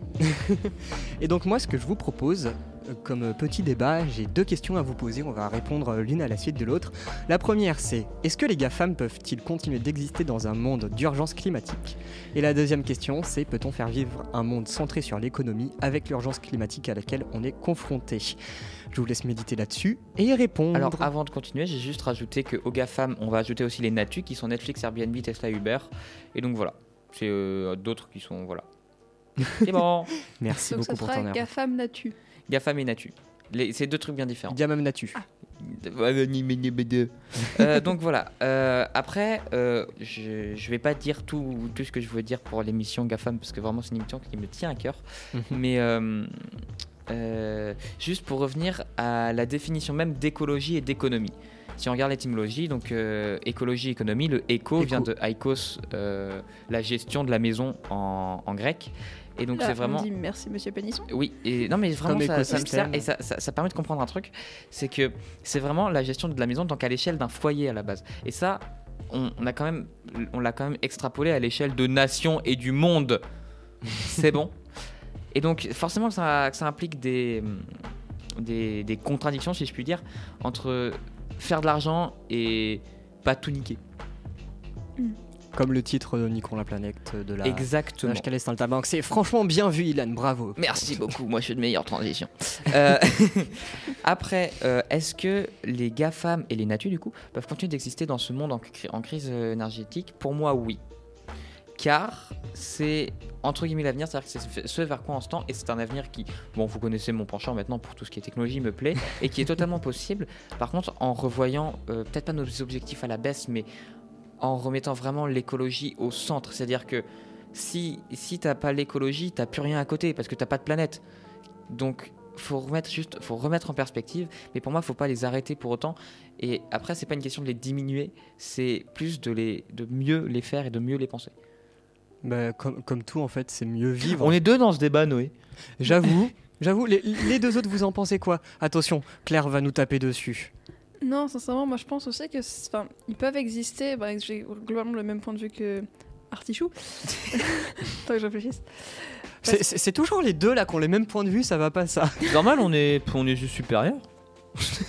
Allez, hop, Non, en, on a entendu l'écho, ça en m'a vrai, fait je beaucoup pense rire. qu'on a un point de vue un peu plus scientifique et euh, peut-être un peu, je dirais, pragmatique. Mais Ouais, en fait, ouais. tous les non, deux maths pas, physique. pas nécessairement. Mais- Vous avez, un, vous avez un point de vue très mathématique en fait. peut-être. Ouais, c'est ça. Mais après, c'est vraiment pour moi, c'est qu'il y a une idée vraiment de euh, c'est l'avenir et peu importe ce que tu fais, tu vas. Après, sur c'est aller. l'avenir, moi je le mettrai pas au, au présent, à l'affirmative. Moi je le mettrai au conditionnel. Je suis pas t- totalement d'accord. Si, parce que tu sais jamais ce qui peut arriver. Oui, oui, non, mais c'est c'est Ouais. l'un des avenirs les plus probables. Voilà, on va. Voilà, ouais, voilà. Mais euh, quand tu penses que justement, juste pour me reparler, reparler vite fait du multiverse, euh, on va créer totalement un deuxième monde. Enfin, le projet est de créer totalement un deuxième monde, ça, je trouve ça aberrant. alors qu'on n'arrive même pas à s'occuper d'un seul. Voilà. Ça, je trouve ça aberrant, mais du coup, faut peut-être pas trop euh, s'extrapoler là-dessus parce que ça sera du coup pour l'émission GAFAM. Là, on se Oui. concentre plus sur l'écologie. Pour l'écologie, euh, Le lien entre GAFAM et écologie. j'ai parlé. bah, Est-ce que je peux étendre au, au Tu sujet peux. de la consommation en peux, général tu peux. Parce que hum, pour moi, il faudrait, il faudrait un peu plus. euh, parce que c'est. Enfin, tout le monde va être d'accord, mais c'est très peu contrôlé. C'est Tout le monde a dans les mentalités euh, ce qu'est ce que, ce qu'est, euh, l'état actuel de la planète et ce qu'on en court. Mais c'est très peu contrôlé. C'est-à-dire que. Je sais pas, on passe du temps à faire des lois, à reprendre des projets, etc., à essayer de contrôler. Mais je ne comprends pas qu'on ne mette pas la planète dans un axe quand même principal, alors que c'est totalement ce qu'on a besoin. C'est comme si tu construis un corps humain et que tu vas t'attarder sur la taille de l'ongle sans avoir construit de cœur. Exactement. C'est notamment chez Razab Zaiter durant son, son entretien on a mentionné ce sujet en parlant des très très riches. Et euh, l'une des interventions des élèves, c'était concernant les très très riches, le fait qu'ils ne faisaient pas grand chose pour l'écologie. Et elle, elle a, tenu comme argument Qu'est-ce que vous savez euh, qu'ils ne fassent pas grand-chose avec les, les écologies Quand ils prennent leur jet privé, c'est pour, euh, c'est pour gagner du temps. Le temps, c'est de l'argent. Et après, ce qui est important, c'est où est-ce qu'ils réinvestissent cet argent. Tout ça. Bon, certes, je suis pas forcément d'accord avec tout ça, mais en fait, je pense qu'elle a oublié un point essentiel, c'est le, f- c'est l'urgence climatique, parce qu'aujourd'hui, notre planète, Ouais, euh, ça, t'es pas à 10 heures près. hein. no- notre planète, c'est vraiment genre un peu euh, le l'endroit où on vit, quoi. Et si la planète meurt, nous on crève. Oh, on ira sur Et- Mars. Et, aujourd'hui, la planète est en train de crever et je pense que plus on a les moyens d'agir, plus on a la responsabilité d'agir. Et aujourd'hui, comme tout passe par l'argent, ils ont quand même une certaine Alors responsabilité maintenant, pour l'action. je vais t'avouer, je vais t'a- je vais t'avancer un truc, c'est que. euh, ok, le mec, il, il a ses petits millions, ses petits milliards, et il Mhm. va, ok, il va donner, il va donner euh, pour l'écologie. Après, on va faire, mais Non, pour le droit des femmes, tu fais quoi? C'est pas forcément donné pour l'écologie. Non, mais enfin, il va investir, ok. Ouais. Mais ok, pour, pour cette cause, ok, pour le droit des femmes, pour la recherche contre le sida, Mhm. pour, euh, euh, je sais pas, la fin dans le monde, pour ça, pour ça, pour ça. Et au bout d'un moment, tu n'es plus maître de ça. Ouais, parce que t'as 30 000 problèmes. Oui. C'est c'est Tu normal, ne peux mais, pas mais- tenir quelqu'un de riche comme sauveur de la planète. Pas, euh, ni Enfin, non, mais- sauveur ni responsable. Oui, voilà, mais Juste, euh, il a euh, si responsable une certaine responsabilité euh, pour, pa- parce qu'il a les moyens, tu vois. Mais si. Alors, il a les moyens, il a les moyens de mettre de l'argent, c'est cool. Et- mais et en fait, t'as mis de l'argent sur la table, faut des moyen- gens pour le faire. Ouais. C'est quoi tu, mets, je, te, je, te Ce- ramène- je peux te ramener 30 millions en billets sur la table, ça va pas régler les Non, problèmes mais dans le c'est monde. c'est un investissement et tu peux en, Oui, mais c'est qui les gens qui font cet investissement? Des projets. Mais t'en- t'en as plein justement des, des- des projets qui existent qui, qui cherchent des investisseurs euh, pour. Ah oui, d'accord, ok, oui, c'est vrai que dans ce sens-là. Et, euh, et aussi, euh, concernant euh, ce que tu disais sur euh, les problèmes, les droits des femmes, tout ça, le, le truc qui est très compliqué avec cette histoire, c'est qu'on ne peut pas euh, prendre un problème comme étant plus important que l'autre. D'accord. Et c'est là un petit peu le, le paradoxe. Mais il, est- il reste que, par exemple, euh, comment il s'appelle? Le, le patron de Microsoft. Euh, Bill, euh, Bill Gates. Ouais, c'est Bill Gates.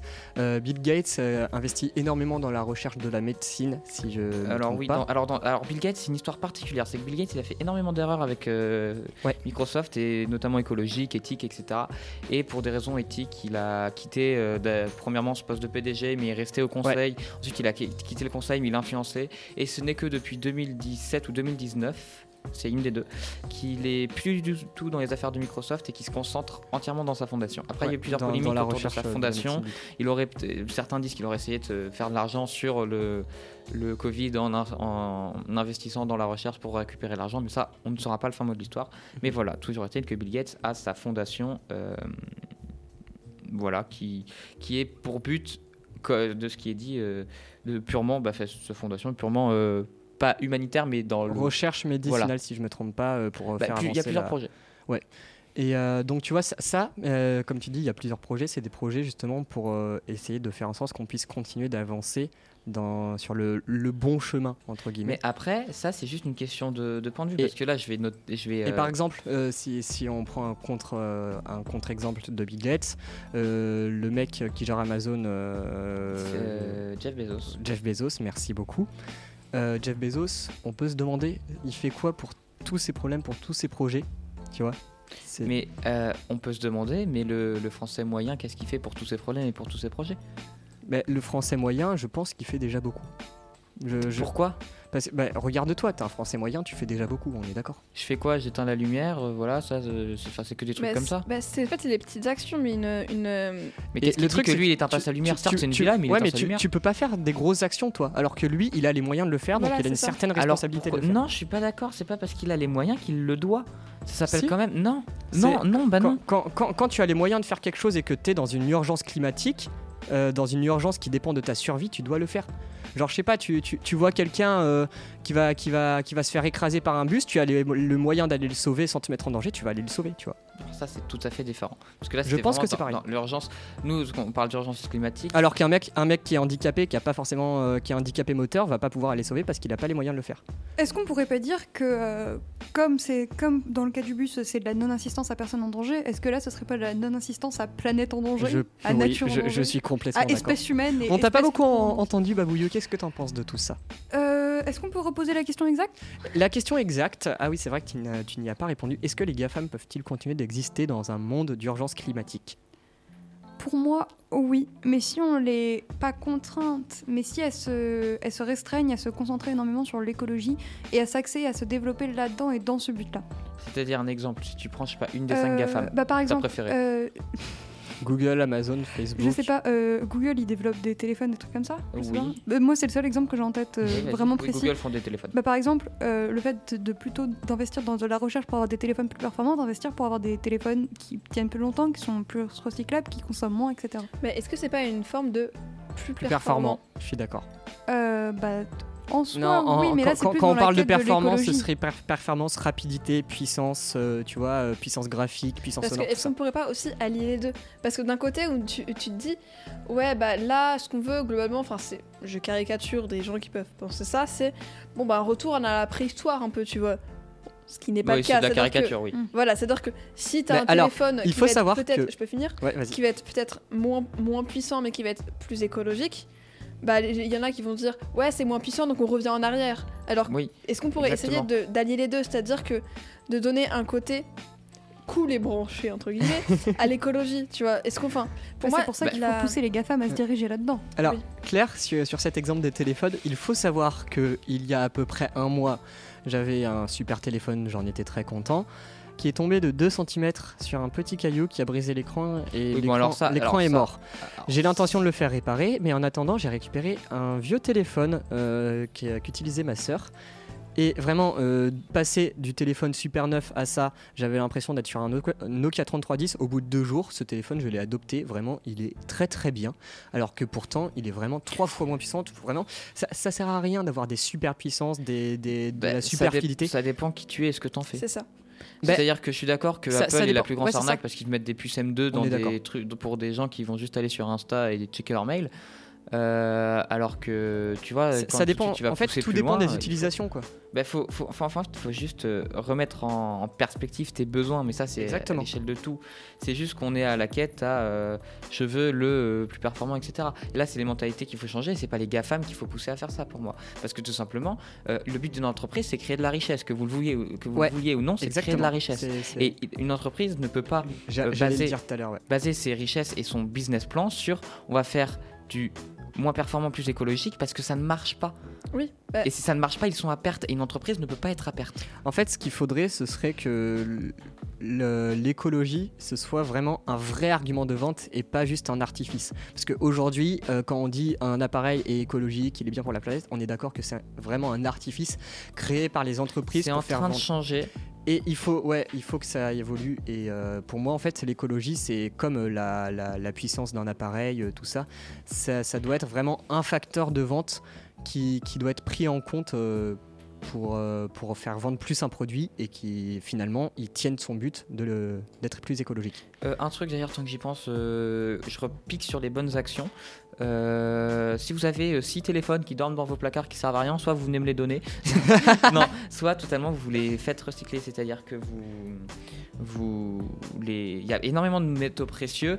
Parmi des, des métaux qui sont extrêmement rares et extrêmement chers, on va avoir par Oui. exemple du palladium, du titane, etc., qui vont être compliqués, enfin, titane, oui, bon, c'est pas le meilleur exemple, mais bal- palladium, or, euh, nickel, etc., qui vont être compliqués à, à- voilà, à, à- à retrouver. Et donc, recycler les téléphones, c'est euh, quelque chose qui est plutôt pas mal. Je pose ça là. recycler- Recycler les lunettes aussi, parce qu'on l'oublie très souvent, mais les lunettes sont recyclables, enfin sont, peuvent être réutilisées, etc. Je pose ça là parce que plein de gens gardent plein de paires de lunettes euh, inutilisées, donc voilà. euh, tu... C'était une blague ou pas le fait de te re- refiler des, des vieux téléphones? Parce que sincèrement, j'en ai deux. Sincèrement, non, parce que j'en ai 3-4 que je suis en train de réparer ou alors que je fais des petits tests parce que j'en ai besoin. Bah, du coup, sincèrement, je pense que je- j'en ai peut-être deux à te passer, mais ça, c'est un. des- Oui, bon, voilà. Alors, Moi, je, je- je profite du fait qu'Ilan ait abordé le sujet de- d'une entreprise qui a pour but de faire du profit, de créer de la richesse, sinon elle est en déficit euh, économique et donc elle se fait fermer. vivre. Et, euh, Dépôt de bilan. et donc, euh, ça revient sur ma deuxième question que je vous pose. Peut-on vivre dans un monde centré sur l'économie? Le mot centré est important. Sur l'économie ou sur Sur l'écologie? l'économie avec un N. Avec l'urgence climatique à, à laquelle on est confronté. Babouillou, tu commences parce que. J'ai je- une info que j'ai très envie de donner depuis tout à l'heure, mais je ne sais pas comment la caler, donc je la cale maintenant. On a vu ça en SES, et c'est- notre chapitre, c'est, je cite, Quelle action publique pour l'environnement? Et donc on étudie plein de trucs qui sont mis en place, qui peuvent être mis en place, etc. Et c'est un peu rageant de voir tout ce qui peut être mis en place. Mais en tout début du cours, j'ai pas le document exact, donc je pourrais pas vous redire, et ça se trouve, je dis peut-être une bêtise, mais c'est une fourchette. Euh, 10% des actions pour avoir une neutralité carbone peuvent être faites par, je vais dire le commun des mortels. par nous, par nous, par, Par- les gens, par- etc. par les par petites gens. Oh, Bah, le commandé, bien en vrai, le commandé le mortel. Le petit, le petit Jean, c'est justement. euh, C'est nous. C'est c'est à- n'importe qui. ouais. Le français moyen. Et, et le reste, je sais plus la proportion, c'est euh, des je sais plus la- du tout la, pro- la proportion, donc je peux pas vous le donner. Mais des 90% restants, ça se répartit entre les entre l'État, entre ce que peut mettre en place l'État et entre euh, les, les grandes entreprises qu'elles peuvent faire. Et en fait, on se rend bien compte que si on axe un monde sur l'économie, on ne va pas du tout prendre en compte l'écologie. C'est des pensées pas contradictoires, mais qui, quand on néglige l'une, on néglige l'autre. Vous voyez ce que je veux dire? Quand on se concentre sur Oui. une, on néglige l'autre. Donc pour moi, c'est vraiment pas du tout possible. Parce que tout simplement, on peut baser un truc sur l'économie, mais dans ce cas, on n'aura plus rien après. Bah, je pense que ce qu'on pourrait, c'est Je suis pas euh, spécialement d'accord les avec toi, mettre au même niveau. C'est-à-dire que ne pas force. Enfin, euh, putain, j'ai un, discours. J'ai un, un- un discours très capitaliste, je suis dégoûtée. Mais euh, c'est-à-dire que, si- imaginons l'économie est tout en haut et l'écologie est tout en bas. Bah, limite, rabaisser l'économie et remonter l'écologie pour que ce soit à un niveau égal. Que il y a toujours de l'économie, parce que je pense qu'en vrai, sans une certaine forme d'économie, la société, elle se casse la gueule. Exactement. C'est Voilà. ce que j'allais dire en fait. euh, euh, tu veux continuer ta réflexion? Bah, je vais dire que sans l'écologie, la société se casse la gueule aussi, mais C'est possible de vivre Enfin, sans économie, mais c'est un sur système totalement différent. En, en non, gros, c'est juste, que c'est une économie comme, quand même, mais c'est juste Oui, pas oui, basé sur De un. L'économie, négliger c'est pas une Aujourd'hui-. Aujourd'hui, euh, je pense personnellement que l'économie, c'est quelque chose euh, d'essentiel à notre société et qui permet de faire continuer de marcher le monde. Mais le problème, c'est que, comme vous l'avez si bien dit, l'écologie arrive derrière, euh, qu'on a négligé et qui vient nous casser la gueule euh, par derrière. Et donc, en fait, euh, le problème, c'est qu'on, euh, comme je l'ai dit, on est vraiment face à l'économie et l'urgence climatique, elle est derrière nous, en train de, de nous tacler à, à petit feu. Je dirais pas qu'elle est derrière, Et donc, je en fait, qu'elle est devant. Non, en fait, quand je dis derrière nous, c'est c'est pour dire qu'on la voit pas. Tu vois? Et euh, en fait, le, problème euh, qu'on a posé, c'est l'économie et l'écologie. Euh, comment on fait pour allier les deux? Comme tu l'as si bien dit, Claire, il faut trouver un équilibre. Et cet équilibre, il faut le le trouver déjà en comprenant l'urgence climatique, parce que j'ai l'impression qu'on est beaucoup à ne pas la comprendre. Même nous, j'ai l'impression qu'on ne mesure pas à quel point ça peut impacter le monde. Euh, Sherazade Zaiter, je re- retourne su- sur elle encore une fois, a dit dans, dans son entretien qu'il fallait vraiment ouvrir sa vision, ouvrir son esprit et regarder et regardez partout dans le monde. Il y a vraiment des endroits dans le monde où c'est invivable. Et donc, l'écologie, ces actions écologiques, il, il faut les faire euh, en fonction de nos besoins, je pense. Et donc, que l'économie euh, s'adapte à ça. Et pas l'inverse. Parce qu'on ne peut pas adapter l'écologie à l'économie. Ce que je veux rajouter justement au fait d'ouvrir sa pensée au monde, etc. Donc c'est précisé, c'est euh, à vos yeux, euh, enfin à vos yeux, oula, c'est extrêmement condescendant. À nos yeux, nous Français ou Européens qui vivons dans des pays avancés, etc. euh, c'est simple ça, peut paraître simple de faire beaucoup de choses. Après. Enfin, simple dans le sens qu'on a les moyens, la possibilité, et on a le moyen justement d'avoir de, entre guillemets de l'argent à perdre dedans. On peut vivre en perdant de l'argent entre guillemets, mais c'est pas perdre de On peut l'argent. en- littéralement créer de l'argent. quoi. Non, en investissant de l'argent dans l'écologie, parce que Mhm. l'écologie n'est pas quelque chose qui rapporte. C'est un investissement, mais c'est juste pour pouvoir vivre et continuer de vivre. Mais voilà, quand tu as des pays en voie de développement qui n'ont pas de richesse, qui sont en train de se créer une richesse, et que on leur dit, euh, il y a des entreprises qui arrivent qui disent, bon, alors euh, on va juste vous prendre votre sol, mais on va vous payer en échange. Ce n'est pas écologique. Mais le pays a besoin d'argent. Euh, Euh, bah ça, j'a- j'ai pas mal de choses à dire à propos de mon cours aussi. J'allais rebondir, euh, Babouliou, je te laisse euh, parler juste après. Ok. Euh, je crois que j'ai oublié. Nanana. Bon, bah, Babouliou, Je te laisse parler maintenant. Ok. C'est- Déjà, c'est à dommage parce que savoir c'était que- intéressant. Vous savez, les pays, on est noté par, par, euh, par, pollu- par pays les plus polluants.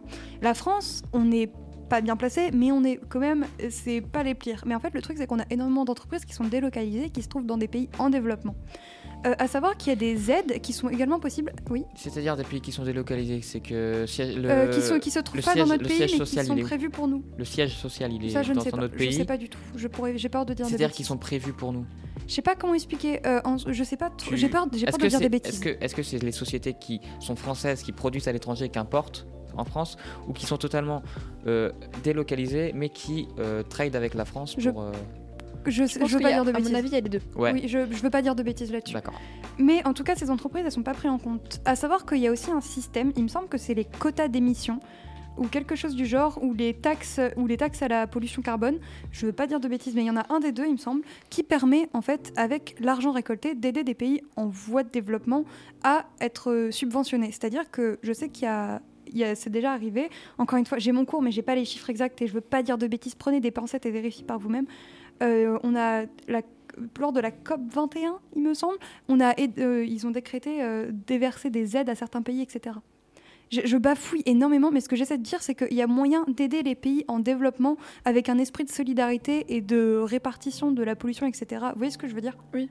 Voilà. Qu'il y a moyen et qu'il y a des possibilités comme ça, qu'il y a des subventions qui existent, qu'il y a des aides, etc. Ah, et mais que c'est quelque chose qui est mis en place. Oui, bah, c'est ça l'argent, le il vient problème. d'où? Il vient des entreprises qui font de l'argent. Bah oui. Le problème, c'est que les aides aussi, ça reste des aides. ce cercle-là. Oui, Bah, ça on- c'est en fait, il faut aider les pays en développement parce que c'est eux qui vont qui payent nos pots cassés déjà Ouais. et qui n'ont pas les moyens de faire ça. C'est pour ça que c'est super important d'aider les pays en développement tout en nous nous développant nous dév- en nous développant du côté écologique. Alors moi, je veux rebondir sur quelque chose qu'a dit Ilan. C'est bon, euh, j'ai pas, euh, je- je m'en suis souvenu et j'ai même pris des notes pour ne pas le réoublier une deuxième fois. C'est, il, il avait dit, euh, l'écologie ne rapporte pas. Mhm. Euh, et donc, euh, c'est pour ça que certains- les investisseurs n'investi- n'investissaient pas Alors, là-dedans. ne rapporte pas totalement juste euh, Ouais, économiquement parlant. C'est ça, que et économiquement ça parlant. rapporte Bref, la vie. Excuse-moi, est-ce que, je peux et donc- filer l'info- est-ce que je peux donner l'info que j'ai trouvée avant Ouais. de la- que la- ça parte des gens? Ok. L'accord confirme, l'accord du coup de la COP 21 confirme le versement par les pays développés de 100 milliards de dollars, soit 90 milliards d'euros par an à partir de 2020 aux pays en développement pour les aider à la fois à réduire leurs émissions de gaz à effet de serre et à s'adapter aux évolutions du climat. Cette somme est présentée comme un plancher. Un Voilà. plancher. Ou un minimum. Ah, ok. Oui, bien sûr. Et donc du coup, je- moi je voulais rebondir là-dessus sur le fait que l'écologie ne rapportait pas de, de richesse économique. En fait, c'est un besoin primaire l'écologie parce que sinon on meurt. C'est comme euh, manger par exemple. Sauf que manger, si on continue dans cet exemple-là, c'est quelque chose qui rapporte aux entreprises parce qu'on crée quelque chose qui va être acheté.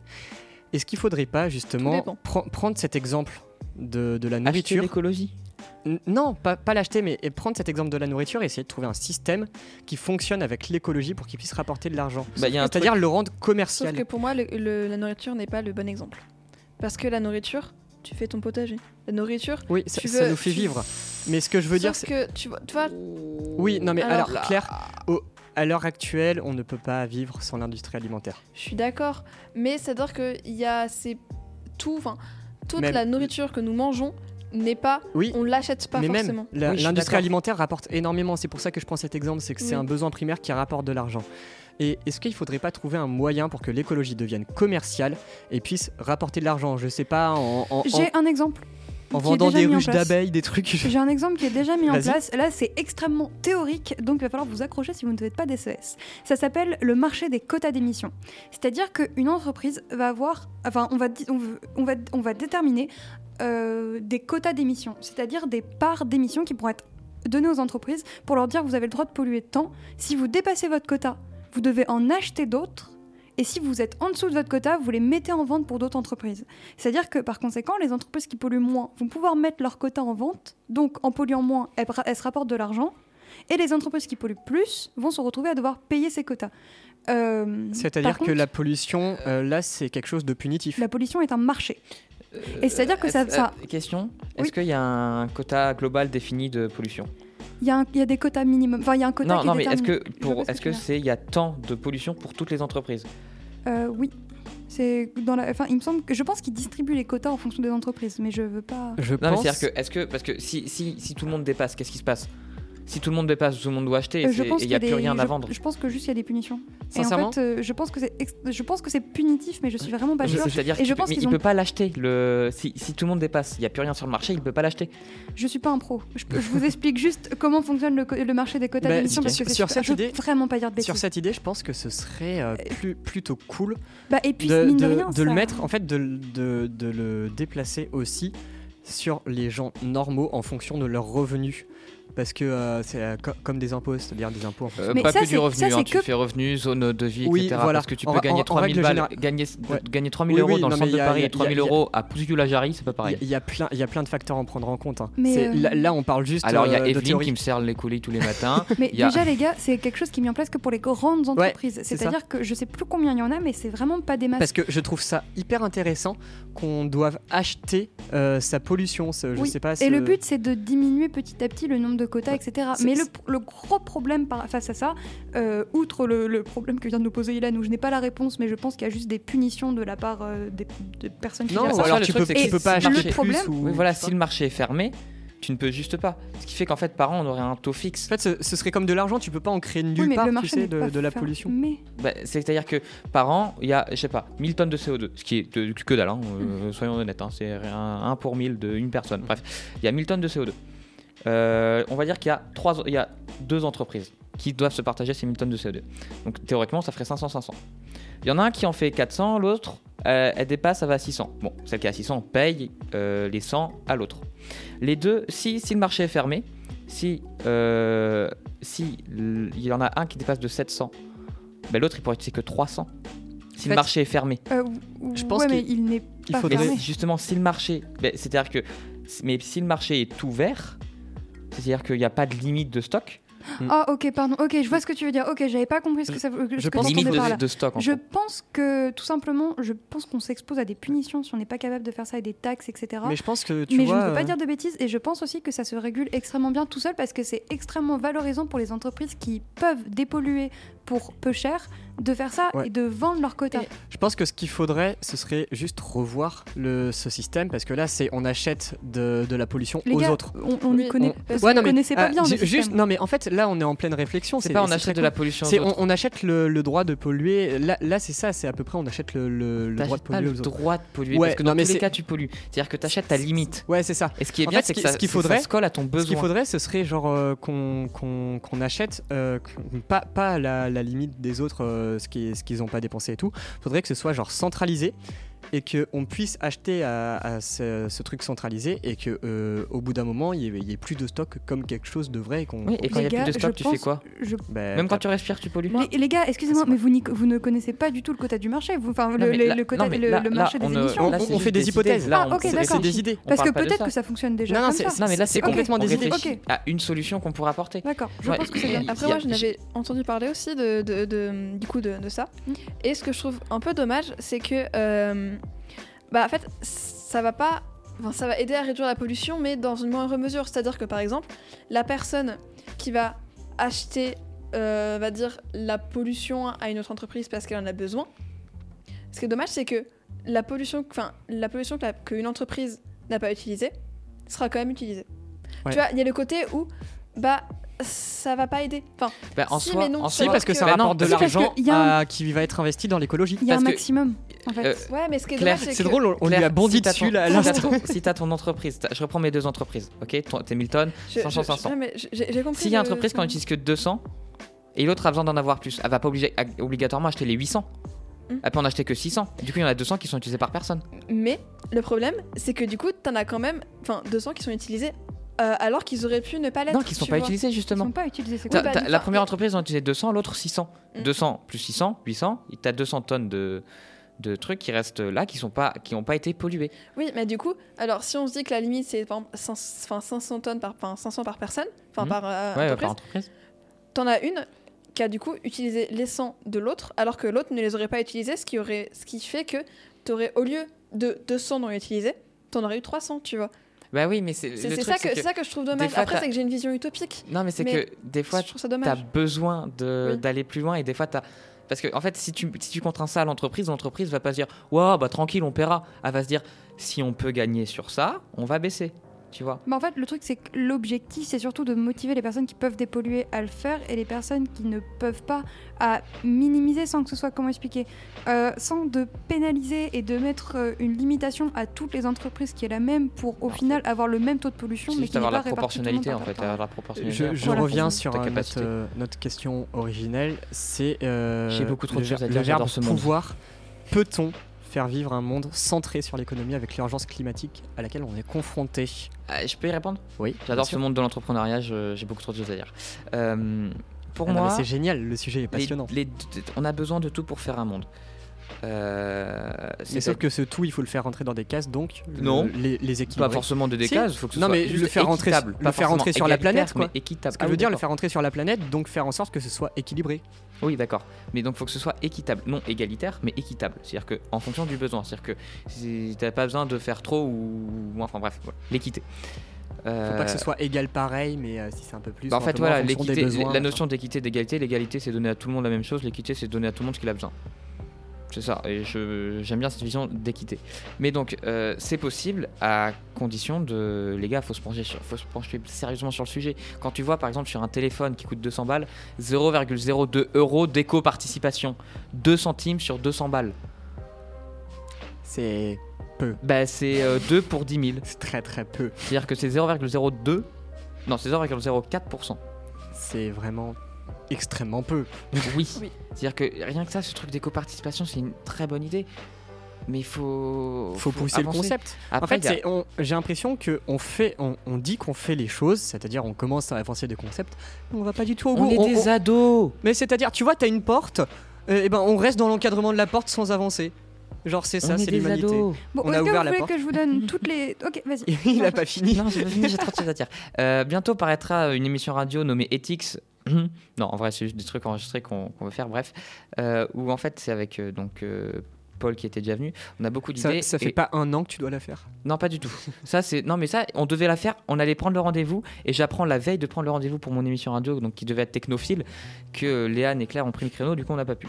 Bref, Euh, toujours est-il que euh, on a, on, par- on débat beaucoup de, de- de beaucoup de choses et on aimerait partager notre vision. Et euh, on dit pas qu'on a la bonne vision, on dit juste qu'on aimerait partager notre vision parce que de toute façon, faut bien faire avancer les choses et il faut proposer des idées. Et donc sur le monde de l'entrepreneuriat, euh, on a eu une idée d'un modèle que- qu'on appelle à échelle en fait. Je crois que je t'en ai déjà parlé. Et c'est juste en fait, actuellement, ce qu'on va faire, parce que ce qu'on a l'impression que le monde fait, après on n'y connaît rien. On a 16 ans, On, voilà. Exactement. C'est, On n'y connaît rien, mais ce que je voulais dire. un faut regard relativiser, Parce que là, on donne plein d'idées, mais c'est des idées qui sont un petit peu dans le vent parce qu'on Oui, mais après, très peu de choses. j'invite à ce que on nous réponde, je ne, sais, je ne sais de quelle manière, mais on trouvera pour justement engager un débat, dire bah écoute, t'as dit ça, mais ça c'est pas possible, je m'y connais, je suis là, etc. Mais voilà, le but est d'avancer et de proposer des idées. Donc on a l'impression que dans le monde de l'entreprise, c'est t'as ta courbe de profit, et une fois que ta courbe de profit a atteint les 14 milliards de millions de milliards de dollars, tu vas commencer à penser à l'écologie, euh, tes salariés, euh, le bien-être, etc. Nous, on proposait un truc à échelon, c'est-à-dire que forcément, ton gain doit être supérieur à ce que tu investis. Voilà. Donc ça s'appelle être en profit, ça s'appelle être une entreprise. Donc pour moi, il faudrait juste que euh, ce soit à échelle. C'est-à-dire que si ton gain augmente, bah, tu vas augmenter, euh, je sais pas, le bien-être de tes salariés, l'écologie, etc. Et il faut toujours que ce soit pas trop loin. C'est-à-dire que faut pas que ton gain, euh, si on prend, je sais pas, euh, une échelle euh, orthonormée, il faut pas que ton gain augmente de 4 et que tu augmentes seulement ton écologie de 1. Ouais. Enfin, ton, ton bien-être, ce qu'on va appeler le bien-être de 1. Tu vois, faut que ça suive. Et là, c'est Ça, vraiment je à échelle. Tout à fait d'accord. Euh, je peux te donner un exemple qui Oui. pareil Ouais, est mis en place, mais qui me semble, je sais plus si c'est une loi qui est passée ou c'était une demande de la part de certains partis, mais je vous le pose là, c'est une théorie qui existe vraiment. Je, je crois que ça s'appelle le triangle, je sais plus, un truc comme ça. Ça, ça Darwin. fonctionne du principe euh, de mettre des pourcentages de tes, euh, comment on dit, Alors, tu parles de quoi? De ce que tu as en plus. Des De profits. tes profits. De tes profits, euh, de- de- certains pourcentages de tes profits sont obligés d'être investis dans certaines choses, dans, de- dans certaines choses, de tes bénéfices. Il y a une petite, une partie qui est euh, réservée aux actionnaires, une partie qui est réservée à l'investissement, une partie qui est réservée aux salariés. Et il me semble que du coup c'est un tiers partout, mais je suis pas sûre de ça. Et donc c'est quelque chose qui obligerait les entreprises à la fois à, à innover, à euh, préserver le bien-être le de leurs salariés et à, hum, et à l'augmenter petit à petit et, et à pourtant continuer à, à donner à leurs actionnaires, mais moins. Voilà. C'est une loi, ça? Non, je crois que c'est pas passé. Ah, un... Ok. Bref, j'ai, l'impression qu'on commence un petit peu à décrocher.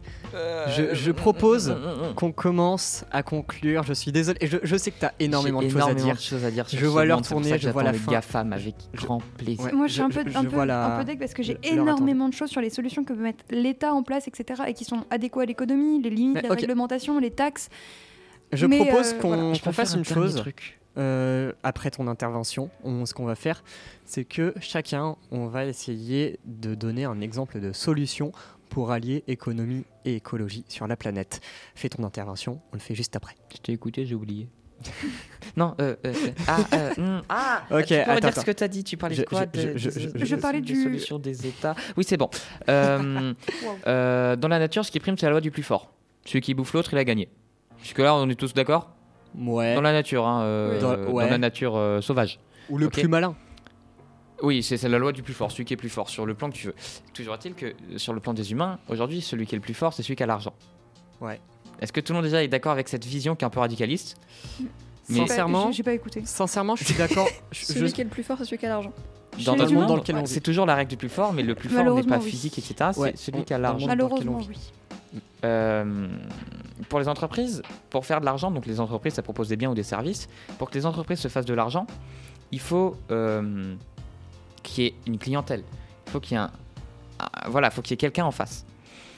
Euh, pour affaiblir quelqu'un, faut l'affaiblir sur ce qu'il tient, sur sa puissance, sur l'argent. Pourquoi, au lieu de juste taxer les, les ouais, t'as- t'as t'as pas bien respecté ton quota de CO2, taxe, oui, je m'en fous, j'ai des milliards, je t'en donne un peu. Non, c'est pas ça faudrait les acheter. ce- Non, non, non. non, non. Une proposition.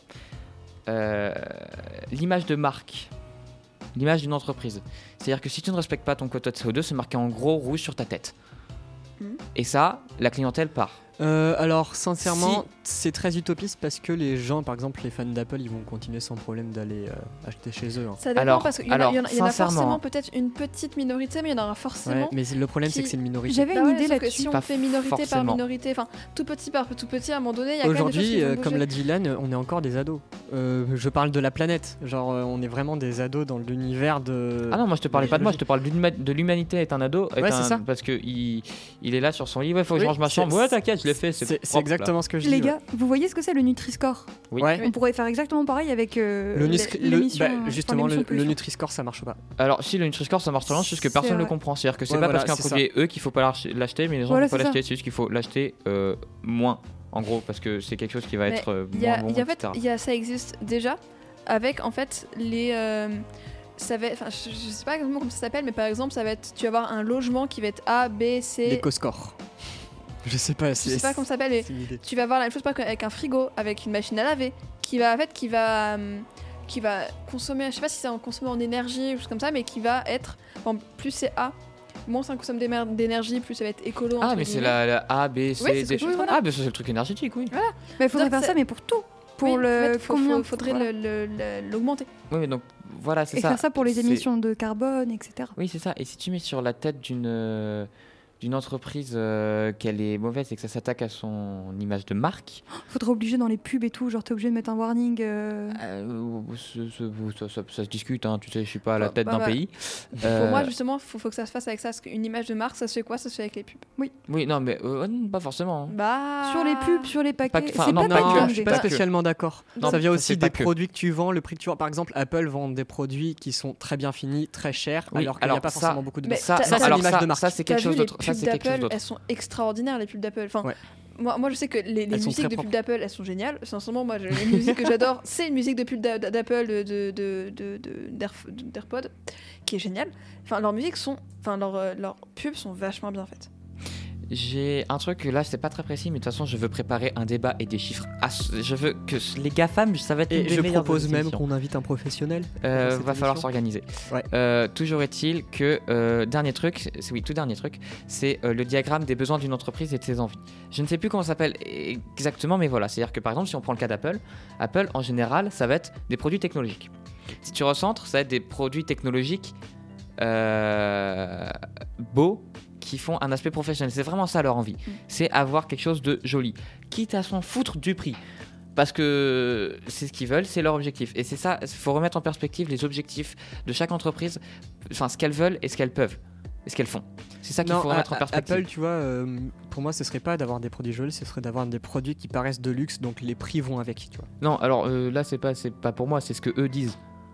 Ouais, bon, c'est vite fait ce qu'ils disent. quoi. Sauf que, ah non, c'est ce que eux disent, c'est-à-dire puis- que t'as as un truc, c'est chaque, chaque entreprise a ce diagramme. Et le leur, c'est nous, ce que no- notre, notre truc, c'est des produits euh, premium, professionnels Voilà. et designés beaux. Tu n'as pas meilleur design dans le, le technologique que Apple.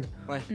Les sty- le stylo, on en était à la Fnac. Oui, c'est. pardon. C'est-à-dire que le stylo de Apple, il est étudié pour être juste magnifique, beau au toucher, etc. Mais en soi, il coûte 170 balles. Ouais. Mais c'est un stylo, tu payes le, le design chez Apple. Mhm. Donc en fait, c'est ça, c'est que ils vont pas mettre euh, et, et- enfin coller une étiquette de luxe parce qu'on parce qu'on a envie d'être de luxe parce que ça, ça enfin c'est pas que ça vend pas mais c'est que ça fait très euh, enfin euh, pas mauvaise image en fait, de dire ok bah moi je fais un truc de luxe donc je mets un truc cher tu vois. Ouais. Euh, par contre dans, dans ce qu'ils disent tu vois un truc premium un truc Mais en fait, ça, beau ça va ensemble. esthétiquement Ça en va fait ensemble. globalement, si tu. Enfin, si, voilà, ça va ensemble. C'est-à-dire que tu, Non, tu parce peux que- le. le, le- Enfin, en tout cas, nos regards extérieurs qui n'aimons pas Apple, Hmm. euh, on peut. Enfin, c'est clairement ça. Ah, On, on voit un sous-entendu de. Enfin, ça peut être de luxe. Enfin, globalement, comme tu dis, premium, beau esthétiquement. Pour moi, c'est des choses que j'associe à quelque chose de luxe. Bah tu oui. vois. Bah ouais, Je mais après. euh, Bref, euh, tu- je, veux, je veux quand même recentrer le débat parce que là on est parti complètement re- sur re- autre chose. Recentrer puis finir le débat. Finir le débat, c'est pour ça que je veux revenir sur euh, la petite fin de débat que j'avais préparée. C'est chacun énonce une solution euh, pour faire euh, vivre un monde centré sur le. Enfin, pour allier économie et euh, écologie. Et j'aimerais commencer. Donc euh, reprendre. euh, Est-ce que je peux finir comme ça Je lis mon cours? Vas-y, vas-y. Vas-y. euh, Ok. tu- euh, je suis juste- troisième. Tu, tu- tu finis, tu lis ton cours, on fait des interventions et ça conclut. C'est parfait. Je commence mon intervention. Euh, moi, je veux revenir sur euh, ce qu'a dit Babouyou parce que je trouve ça super intéressant le fait qu'on puisse acheter son, sa pollution. En fait, euh, ce qu'il faudrait, ce serait une sorte de banque de la pollution. C'est très bizarre, mais, euh, mais vraiment, genre. euh, on- euh, à- 12 000 avant- CO2, av- monsieur, avant- oui, c'est faisable. avant, ouais, c'est ça. Avant une année fiscale, euh, ouais, c'est ça. À l'entrée d'une année fiscale, l'entreprise achète un quota de CO2 euh, sur toute son année fiscale et ne doit pas le dépasser. Et si elle le dépasse, bien sûr, il y a des frais supplémentaires. Et, euh, Et qui sont bien et- supérieurs. et, surtout, le, le- le droit, le droit de polluer, cette pollution qu'on achète, est limité dans cette banque, c'est-à-dire on, elle n'est pas infinie, et, euh, et donc comme ça, ça rapporte, ça, ça fait déjà payer les entreprises qui polluent trop, et ça rapporte de l'argent dans l'investissement écologique, ce Ok. que je trouve Et être donc, très ouais, donc intéressant. cet argent que tu rapportes dû à l'achat de la pollution, tu le réinvestis obligatoirement dans tout ce qui est- Obligatoirement. Ok, ouais, C'est- ça me va. cette banque, Enfin, euh, je- ne- en fait, je, je- j'estime, j'estime que cette banque ne, doit pas faire Et- de profit. but non lucratif. Exactement. Euh, doit, doit réinvestir. Une Enfin, banque, une banque à but une non lucratif. ce, Une ce serait banque très drôle. à but non lucratif. J'adore le concept. C'est quand même incroyable. Bonjour Bref. pléonasme. Euh, bah non, au contraire. Bah, non. Euh, oxymore. Non, antiphrase. Ah, ah, ah, Anti quelque chose. Bon, alors, pe- pe- pe- pendant qu'il médite sur ce qu'il dit, euh, Claire, euh, si tu veux bien enchaîner euh, Alors, sur une solution. moi, j'ai enfin, j'ai pas vraiment de solution parce que. Une idée hein, de solution. Bah ouais, mais j'ai même pas une, euh, une imagination débordante euh, sur de- de- pour trouver des solutions. C'est con, mais voilà. Par contre, moi, je veux juste dire que pour moi, faut, faut faire gaffe. Euh, comme je l'expliquais, j'ai découvert euh, ce matin l'éco-anxiété. Parce qu'en fait, voilà, même, même dans le débat qu'on a eu, il y y a quelque chose de toujours de très, de très sombre et Ouais, fata- bah- de bah- fatal. bah- alors on dit la planète va crever, quoi, donc c'est C'est très le cas. sombre. Sauf que du coup, ça, ça déprime et ça donne pas envie. Oui, évidemment. C'est pour ça que moi, je pense qu'il faudrait trouver un juste milieu entre euh, la, enfin, la fatalité, qui est le cas, mais garder un peu de positif quand même, se dire que bah, peut-être qu'on va. Enfin, essayer de trouver du positif parce que sinon, c'est pas vendeur, entre guillemets. Et, euh, et ça fait déprimer, et donc ça donne pas forcément envie de se mettre, de, de- de s'y mettre à l'écologie. Voilà, moi, c'est juste ça que. Je suis d'accord. Je voulais dire. Artichou Alors, moi, j'ai beaucoup trop de choses à dire, mais on va attendre les GAFAM une énième fois. Mais euh, en fait, en complétant ta pensée, c'est aussi. euh, donc, la pensée Donc de la toi, pensée de Noé. la banque euh, non lucrative. Voilà, c'est euh, attaquer la marque là où ça fait mal. C'est-à-dire que justement, sur Ouais. Apple qui veut faire du premium, si tu leur contrains de mettre une grosse En étiquette fait, ce, ce serait sur ça, leur beau ce serait- design, Ce serait une taxe plus une punition. Bah, c'est-à-dire euh, qu'une taxe, c'est cool. Mais, Oui, non, euh, mais la taxe, en quand- fait, elle, sais, elle quand est là pour payer le surplus, tu vois, donc pour payer, euh, pour rapporter de l'argent à... Quand tu, balances, quand tu peux pas balancer 44 milliards dans une application avec un petit oiseau bleu, tu t'en fous de payer un million Oui, de taxes. je- je- je- je suis Sincèrement. Je suis d'accord, mais en fait, cette taxe, elle, ne, servirait pas, cette taxe, elle ne servirait pas à, à punir les entreprises, elle servirait juste à payer le surplus de consommation qu'elles ont fait, et après, il y aurait la punition euh, euh, d'attaquer l'image de marque ou un truc du genre. Mais c'est pas d'attaquer Ou le droit de vente, ou je sais non, pas. c'est pas d'attaquer. En fait, c'est pas d'attaquer l'endroit pour où lui ça faire mal. du mal, parce que si tu fais du mal à ton entreprise, tu te fais du mal à toi-même. C'est bien pour ça qu'on dit que la finance euh, dirige le monde. Non, mais T'as un pays sans entreprise, tu, tiens pas. tu punis là où, là où ça, où ça punit. C'était censé être une conclusion. Ouais, Et c'est euh, pour ça que je vais conclure avec pas- une petite touche. Mais, mais, Il a mais pas fini. Laissez-moi finir ma pensée, voyons. Je, je suis bridé dans ces émissions. Euh, Mais voilà. mais non, tu ne viens pas d'un pays asiatique. Elle est ignoble. Excuse-toi tout de Oh. Excusez-moi, il fallait absolument que je la fasse. suite. Non, c'était Alors. pas nécessaire. Euh, euh, euh, en plus de, du coup de la bande non lucrative où tu attaques sur l'image de marque, euh, pour moi c'est euh, booster tout ça et de faire de l'écologie un pas un marché mais une nécessité au niveau des entrepreneurs, de, de- de- de l'entrepreneuriat. Oula, je bégaye. Mais en fait, faut juste le rendre commercial. Non, parce que c'est vraiment une connotation de bon, on n'a pas trouvé de solution, du coup on va faire la thune encore. Bah, c'est ça. Ouais. Je, je pense que c'est Ça parce que techniquement, on n'arrive pas à trouver de solution collective. Donc, Après euh, là, on s'est beaucoup euh, axé sur les entreprises, mais encore une fois, l'écologie ce n'est pas que ça, mais c'est notre Oui. débat qui était axé comme ça. Mabouillou Babouillou Eh bien moi je vais finir par, des petits- par une petite touche positive pour dire ce qui est déjà mis en place, même si j'ai plein d'idées de choses à mettre en place, ça va être plus court de dire ce qu'il est déjà. À savoir que les quatre choses que je vais citer, on les a étudiées en cours, c'est mis en place par l'État, ça a des intérêts et ça a des limites également, les limites qui sont généralement de n'être pas assez efficaces. Il y a tout d'abord les réglementations, c'est très simple, tu n'as pas le droit de polluer plus que ce temps. Il y a les taxations.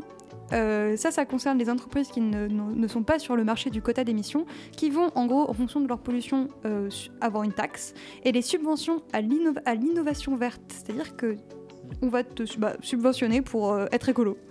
Et enfin, il y a le marché des quotas qui concerne les plus grosses entreprises et qui est quelque chose de super intéressant et qu'on pourrait creuser un peu plus, mais qui encore une fois n'est pas assez conséquent. Voilà. Après, un Merci changement, beaucoup, ça met du temps, encore une fois. Ah oui. Et donc, euh, c'est sur cette fin de débat qu'on va conclure de faire les GAFAM. officiellement notre débat le plus long, car il a duré 50 minutes à peu près. C'est passé vite. Non, passé. tu t'attends pas aux GAFAM. Je pense que je, je serais capable de parler tout seul le- des GAFAM ou de l'entrepreneuriat mais ce- pendant des ce heures. Genre de, ce genre de sujet est Petit super entrepreneur que je rêve d'être. Et je pense qu'on peut se dire à la semaine prochaine. C'était Choupot sur Delta FM 90.2. Vous pouvez bien sûr retrouver toutes les émissions sur YouTube, Deezer, Spotify et le site de Delta FM. Et bisous bisous tout le monde. Au Salut. revoir. Salut.